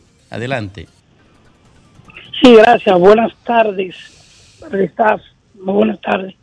Eh, fíjese, nosotros, eh, desde que vimos la situación, que la familia nos contactó, iniciamos de inmediato una investigación eh, sobre el hecho. Esta investigación tuvo la particularidad de que nosotros tuvimos de inmediato las, las pruebas, increíblemente porque los videos lo revelan todo. O sea, una serie de, de videos eh, de las personas que presenciaron, que estuvieron ahí, dan al trate con la realidad, que no hubo tal intercambio de disparos como quiso establecer el vocero de la policía de una manera muy apresurada. No hubo un intercambio de disparos. Aquí lo que hubo fue, y nosotros sostenemos la teoría y tenemos las pruebas, de que hubo una ejecución. Miguel, pero cuando tú dices que tienen la prueba, ¿tú te refieres a que ustedes tienen un video donde se ve la ejecución? eh, bueno, eh, eh, nosotros tenemos elementos de prueba. Abogado Hinoa, abogado Hinoa, se ha dicho que los que la mayoría de los disparos fueron incluso en la parte posterior de la cabeza. ¿Es así? ¿Ustedes pudieron comprobar esto? Se ha especulado. Ten- tenemos el acta de función. ¿Qué Y dice? eso es lo que dice. Ujú. Mm, ¿Cuál, cuál es, cuál, ¿A qué usted representa? ¿Cuál de los caídos usted representa? Butén. ¿Con quién es él? sargento Butén. Ah, ¿Sargento Butén de qué institución? eh, de la Armada. Eh, el sargento Butén prestó servicio en la DNCD hasta el 17 de octubre eh, como agente activo y desde, desde el 17 de octubre para acá como agente encubierto. ¿Qué otras informaciones Ah, ustedes han espera, Ah. un momentico, agente Ah, encubierto. espera, Agente encubierto, eso, eso es contrainteligencia. Bueno. ¿Y, y cuál, cuál era la hoja de vida entonces desde el punto de vista militar de esa persona que trabajó ya en su, en su, fin, en su fin como agente encubierto? Nosotros vamos en su momento a presentar todos los reconocimientos eh, que, le, que le hacían diferentes instituciones la DNCD, inclusive un trabajo que él hizo. Eh, bueno, eso no, no lo vamos a adelantar. ¿Qué, ahora qué- mismo. qué otras informaciones ustedes han recabado, eh, abogado Hinoa? Que puedan decirse. Sí, claro. Bueno, en el día de hoy hemos tenido muchas informaciones. Inclusive esta mañana estaba eh, los agentes del DICRIN en los negocios pidiendo la cámara a esas personas de los negocios. Yo me trasladé hacia allá y conversé con ellos y me confirmaron que sí. Aparte de que yo pasé un momento y vi todos los agentes ahí. ¿Están identificados los, los- los agentes actuantes, los que Lo- los ejecutores? ident- lo te- sí, sí, lo tenemos, lo tenemos identificado y en su momento nosotros estamos preparando nuestra querella eh, penal en constitución de, de, de actor civil porque que esto es una franca violación al artículo 37 de la Constitución que habla de la inviolabilidad de la vida. O sea, eso no lo entendemos porque independientemente de todo, eh, arrétenlo. Ellos le pasa, ellos, ellos, lo- ellos lo, lo agarraron vivo, lo esposan lo, y lo tienen sometido y luego se van eh, para trasladarlo a una cabaña. ¿Por qué? ¿Por qué ¿Dó- hacer ¿Dónde fue que lo ejecutaron? ¿En qué lugar específicamente? Espérate, pero eso no Espérate, quedó espérate, claro. espérate. Espérate, porque él ha dicho por algo ahí que quedó como medio. ¿Cómo es, cómo es el asunto? ¿Cómo, cómo ellos, Ellos lo llegaron a la cabaña? Mire, llegaron esposados mire. porque. Ajá. Ellos son detenidos Ajá. Eh, en, el, que- en, en INFA. Vamos, por INFA es un club que hay ahí en, el, en la 30 de mayo. Ah, sí, sí, yo sé cuál es. ellos ellos se van de Infa, le pa- eh, se van como a un kilómetro y medio, dos kilómetros, le pasan por al lado del destacamento del 12 de Jaina y se devuelven, entonces entran a la cabaña, a una cabaña que hay. ¿Quiénes, quiénes entran? ¿Quiénes? ¿Quiénes? ¿Cuál de los dos grupos? Oh, el DICRIN. ¿El DICRIN entra a una agentes. cabaña? Sí, claro, los agentes del DICRIN. Inclusive, tenemos información. Pero de perdóneme, dentro del perdone- vehículo- perdóneme, doctor, para ir por parte. Ellos entran a, a la cabaña X porque suponían o estaban ahí los que fueron ejecutados. No, no, ellos entraron a lo que ellos entraron a ejecutarlo Ah, ahí, ya. dentro de la cabaña. Y ahí lo ejecutaron. Porque, y ahí lo ejecutaron porque no podían hacerlo fuera. Pero ¿y no que la cabaña estaba cerrada? ¿En qué lugar de la cabaña entonces fueron ejecutados? Bueno, ellos entraron a la cabaña, se supone que entraron a una A una habitación. a- al, al parqueo de adentro de la cabaña, no, a- no a la habitación, porque tenemos una teoría, hay uno de los ejecutados, uno de los de los muertos, que tiene la cabeza totalmente eh, machacada, se supone que le pasaron un vehículo por la cabeza. Oh, Dios mío. Señores, mire, esto, esto es un hecho horrible. Esto es un hecho que de verdad eh, hay que hay que dar una explicación, una respuesta contundente a qué pasó aquí. Entonces, y esa eh, persona eh, que estaba dentro del vehículo, que ellos no sacaron, que nada más sacaron tres personas, los tres muertos, hay que saber quién era esa persona que se quedó adentro. Hay un número 4 entonces. Hay un número cuatro que ellos nunca lo sacaron. ¿Que está preso? no está vivo. Sí, está No, en poder. Es el que está preso, sí se ha Sí, dicho. está, está en, en manos de la- está vivo y está en manos de las autoridades. No le ha llamado porque nadie. Lo sacaron y lo, porque no lo sacaron y lo esposaron. Ok. ¿Quién es ese? No, de, eh, eh, alguien tiene la teoría de que, y que de lo que lo firmaron, que él cruzó la vía y se confundió con los agentes, con los ejecutores, y que por eso, en el desorden, a él no lo mataron. Eh, pero nada, mire, usted no está contando que ellos primero fueron detenidos frente a Infa, ¿verdad? Sí, sí, así es. Vivo, detenido y esposado. Y, esposado. y luego se observan frente a la cabaña tía Tania en la parte frontal, espo- esposados y vivos. Por supuesto que sí. así O es. sea, parece que ahí fue entonces que decidieron la ejecución porque todavía lo tenían afuera. Por supuesto que sí. Inclusive hay personas que escucharon gritos. No me mate, no me mate. Y, y luego los disparos. o sea, esas son informaciones que uno ha podido ma- recopilar. Ay, Con la persona que Eh, estaban Usted ahí. tiene información de que en estos momentos se celebra una reunión entre el Ministerio Público y la Jefatura de la Policía. Bueno, nosotros ahora mismo estamos llegando a, aquí a la, a la A la Procuraduría General de la República, porque nosotros eh, ya tenemos lo que es la querella. O sea que Para- ciertamente hay esa reunión, como le dice Domingo. Eh, no tenemos información.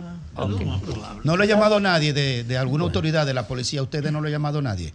Aún no nos han llamado. Bueno, gracias, Lo que- muchísimas gracias. Gracias a ustedes estamos a la disposición.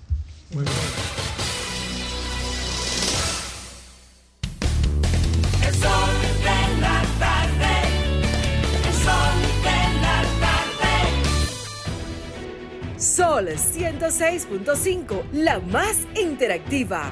Una emisora RCC Miria. Desde Bandex reconocemos el valor de lograrlo juntos. Sabemos que es descubrir y disfrutar cada rincón de nuestra isla. Por eso financiamos más de 741 millones de pesos para el desarrollo de proyectos turísticos, porque juntos impulsamos el desarrollo del país.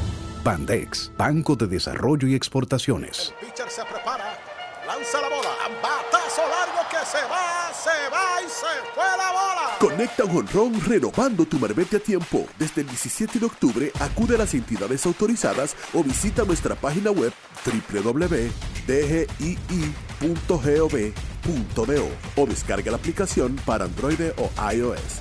Recuerda que nada te detenga. Renueva a tiempo.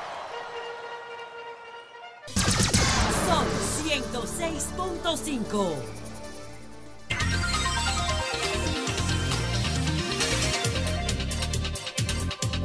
Bueno, a las 4.35 minutos aquí en el sol de la tarde, en el sol del país, don Félix Lajara.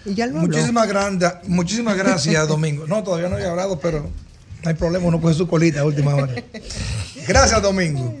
Miren, el tema económico en la República Dominicana yo creo que es un tema importante pasar el balance a lo que fue el año 2023, un año lleno de muchos retos desde el punto de vista económico, desde el punto de vista social y también desde el punto de vista político, ya que saliendo de, de- de las orillas de una pandemia que colapsó por completo el sistema, de, el, el sistema hospitalario, que colapsó por completo todos los servicios porque no se podía atender, y la economía logró en el 2023 ya tomar o retomar su rumbo con, su- con sus defectos y virtudes, como se dice. Pero la economía dominicana tiene una característica muy importante y es que desde el 1970 ha tenido, incluyendo los años 80, que es en economía conocida como la década de la economía perdida, porque allí, lejos de avanzar como se debía y como ocurrió en otras décadas, eh, retrocedimos por completo. Pero el promedio de crecimiento de los últimos 30 años, por ser más específico, en la República Dominicana ron- ronda alrededor del 4.5 a un 5.5% en los últimos 30 años. Es decir, que todos los años, en los últimos 30, tuvimos promedio de crecimiento anualizado de un 5%, más o menos. Por eso la República Dominicana está dentro de los países que la década del 2010 hasta el 2020 redujo mayor cantidad de pobreza extrema y de pobreza, hablando de un 25% con la extrema y hablando de otro número diferente ya con la pobreza regular. Entonces me llama mucho la atención de cómo se comportaron los mercados, el mercado dominicano eh, financiero, las inversiones públicas, las inversiones, la inversión extranjera, que este año, pese a que allá no teníamos ninguna dificultad con el tema COVID y que entendimos o que todos teníamos la esperanza de que la economía dominicana lograra dispararse y que volviéramos a tener ese crecimiento prestigioso que, por, que durante los últimos 30 años, con excepción de pandemia, tuvimos de 5%, pues y que la proyección también del Banco Central era que, el- que la economía dominicana creciera un, un- creciera un 5%. Pero al final no fue posible. Al final el crecimiento económico acumulado hasta noviembre fue solamente de un 2 punto- de un 2.1 y se proyecta que podría culminar con un 2.3, un 2.4 como mucho ya cuando salga el informe final del crecimiento del año 2023. Pero este crecimiento tan ínfimo nos deja una dificultad. Es que cuando tú no creces lo suficiente, quiere decir que las estimaciones económicas que tú hiciste, los presupuestos que tú generaste en base a lo que tú ibas a recaudar, y tú no recaudas lo suficiente, o la economía o, o los sectores que participan no crecen al ritmo que debe, no se generan entonces, entonces las entradas a las arcas del Estado para poder cumplir con todo. Eso automáticamente te genera un segundo problema, peor que el no crecimiento, que es el déficit, que es el déficit fiscal ya.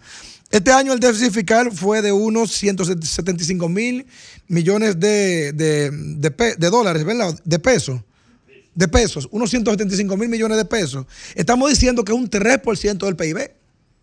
Ustedes recuerdan en el 2013, cuando aquí se armó toda una crisis señalándole a Leonel un déficit fiscal de un 2.5, creo que era, acusándolo de ladrón. Recuerdo en estos momentos que le decían a Leonel ladrón porque tuvo un déficit fiscal de un 2.5. Por aquí hay un déficit ahora de un 3% del PIB. Estamos hablando de más de 100 mil millones de pesos. Estamos hablando de 175 mil millones de pesos. Eso es déficit y se supone que eh, por el propio Abinader ser economista y tener tantas recomendaciones y seguimiento al tema económico y, se- y haber criticado con tanta vehemencia en su momento estos temas económicos donde, donde decía que el déficit fiscal había que reducirlo por completo y que había también que ajustar el Estado dominicano. Yo creo que ahí eso nos trae muchos retos. Al 2000, bueno, el, el- CONEP, en- dentro de la perspectiva del CONEP, dice que eh, la economía dominicana había crecido un 5.2 específicamente. El turismo, el punto positivo, que los 10 millones de visitantes lograron equilibrar mucho la balanza, principalmente con la entrada de dólares, aunque la tasa en los últimos días o el último mes se disparó por completo, se corrió, eh, creo que eh, ha sido un punto positivo. Ahora el tema déficit y el tema no crecimiento obliga, obliga, aunque el gobierno yo sé que no lo va a hacer. ¿Por qué? Porque estamos en un año electoral y sabemos que en un año electoral ningún presidente, ningún gobierno se pone la soga al cuello y es la reforma fiscal. Con el déficit tan grande que tenemos, con las recaudaciones por debajo de lo estimado y ahora con una proyección nuevamente de crecer 5%, esto obliga por completo al gobierno y dice que con una presión tributaria de un 14% no hay forma de que puedan cumplirse los compromisos financieros, tanto los internos como la deuda externa. Lo que nos dice que prepárense porque si en el 2024 no hay una reforma fiscal, ustedes pueden estar seguros que por algún lugar lo va a morder el gobierno a ver si saca algo más de dinero.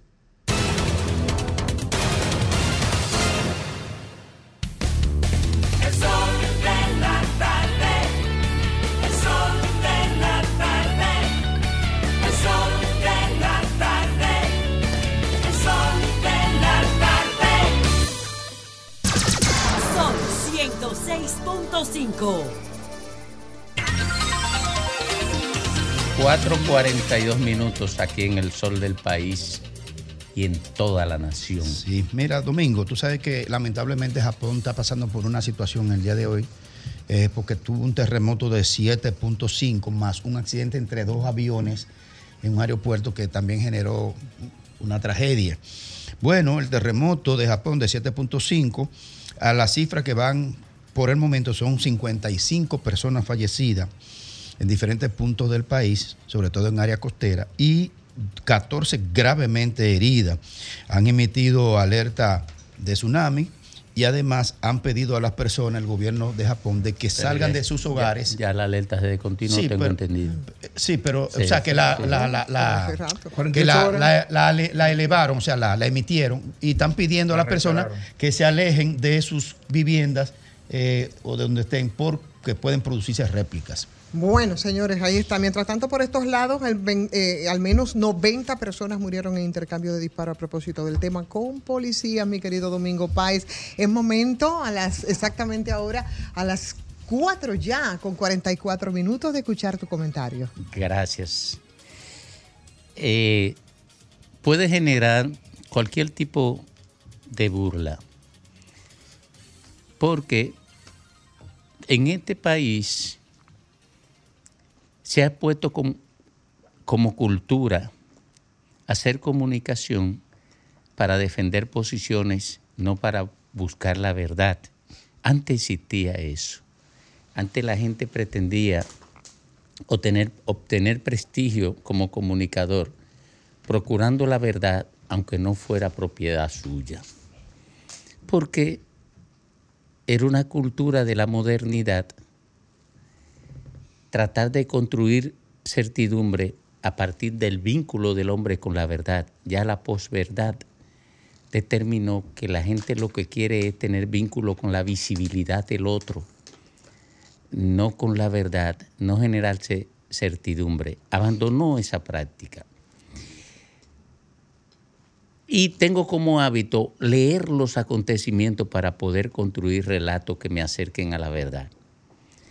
En ese ejercicio observé que la llamada reforma policial se había convertido en un instrumento de marketing para el gobierno y que frente al fracaso de encaminar acciones hacia la policía que procuraran a mediano plazo resultados permanentes, el gobierno había decidido irse por el camino de procura de construir percepción positiva sobre lo que hacía en la policía, más, que construir conductas positivas entre los policías o construir resultados a partir de buenas acciones.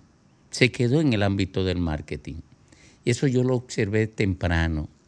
Por eso, personas como yo vine, o como Ricardo Nieves, yo puedo citarlo como testigos de que yo decía eso temprano, porque lo veía.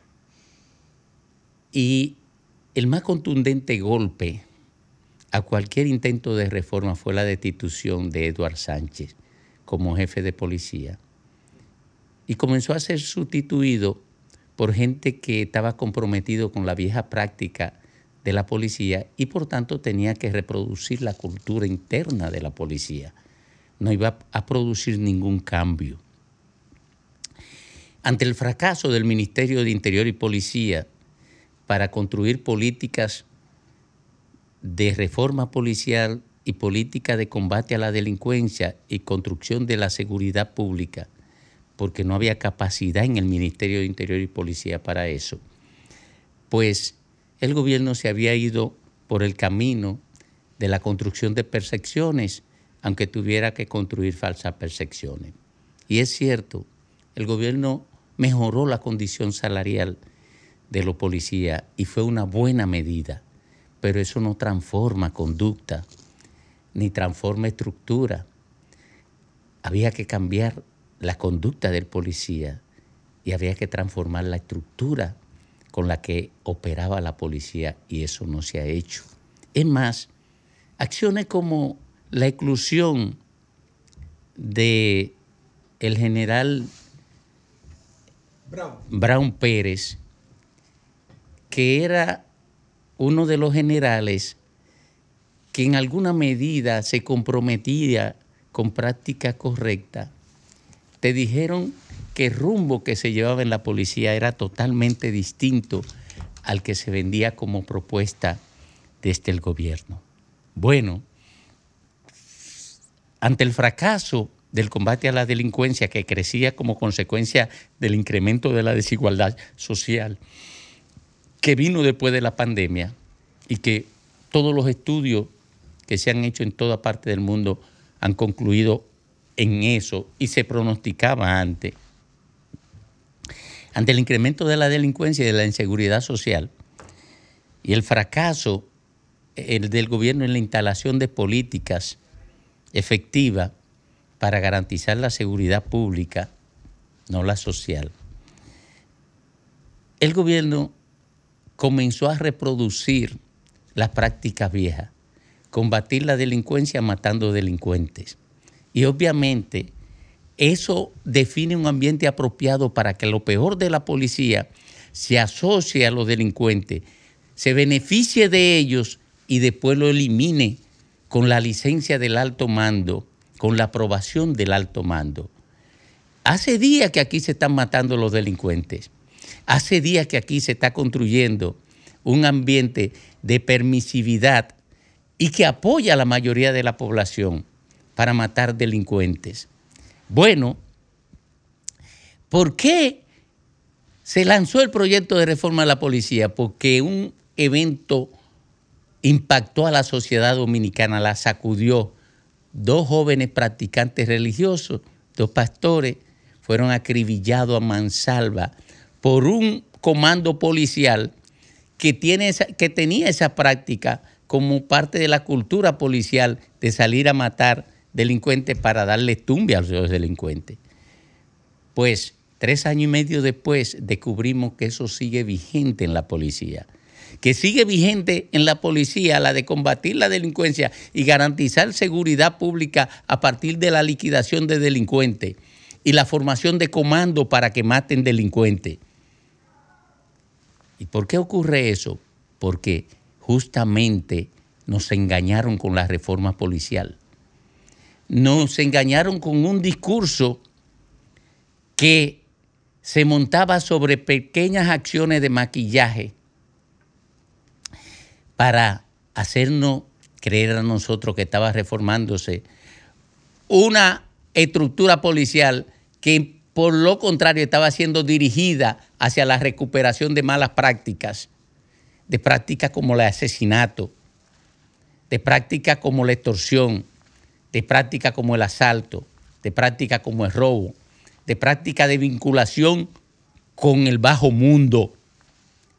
Y descubrimos tres años y medio después que tenemos la misma policía o peor policía que antes. Lo único que consume más, más dinero del presupuesto nacional. Y no nos queda más que lamentablemente llorar en el muro de lamentación del monumento permanente que construyen los políticos a partir del engaño.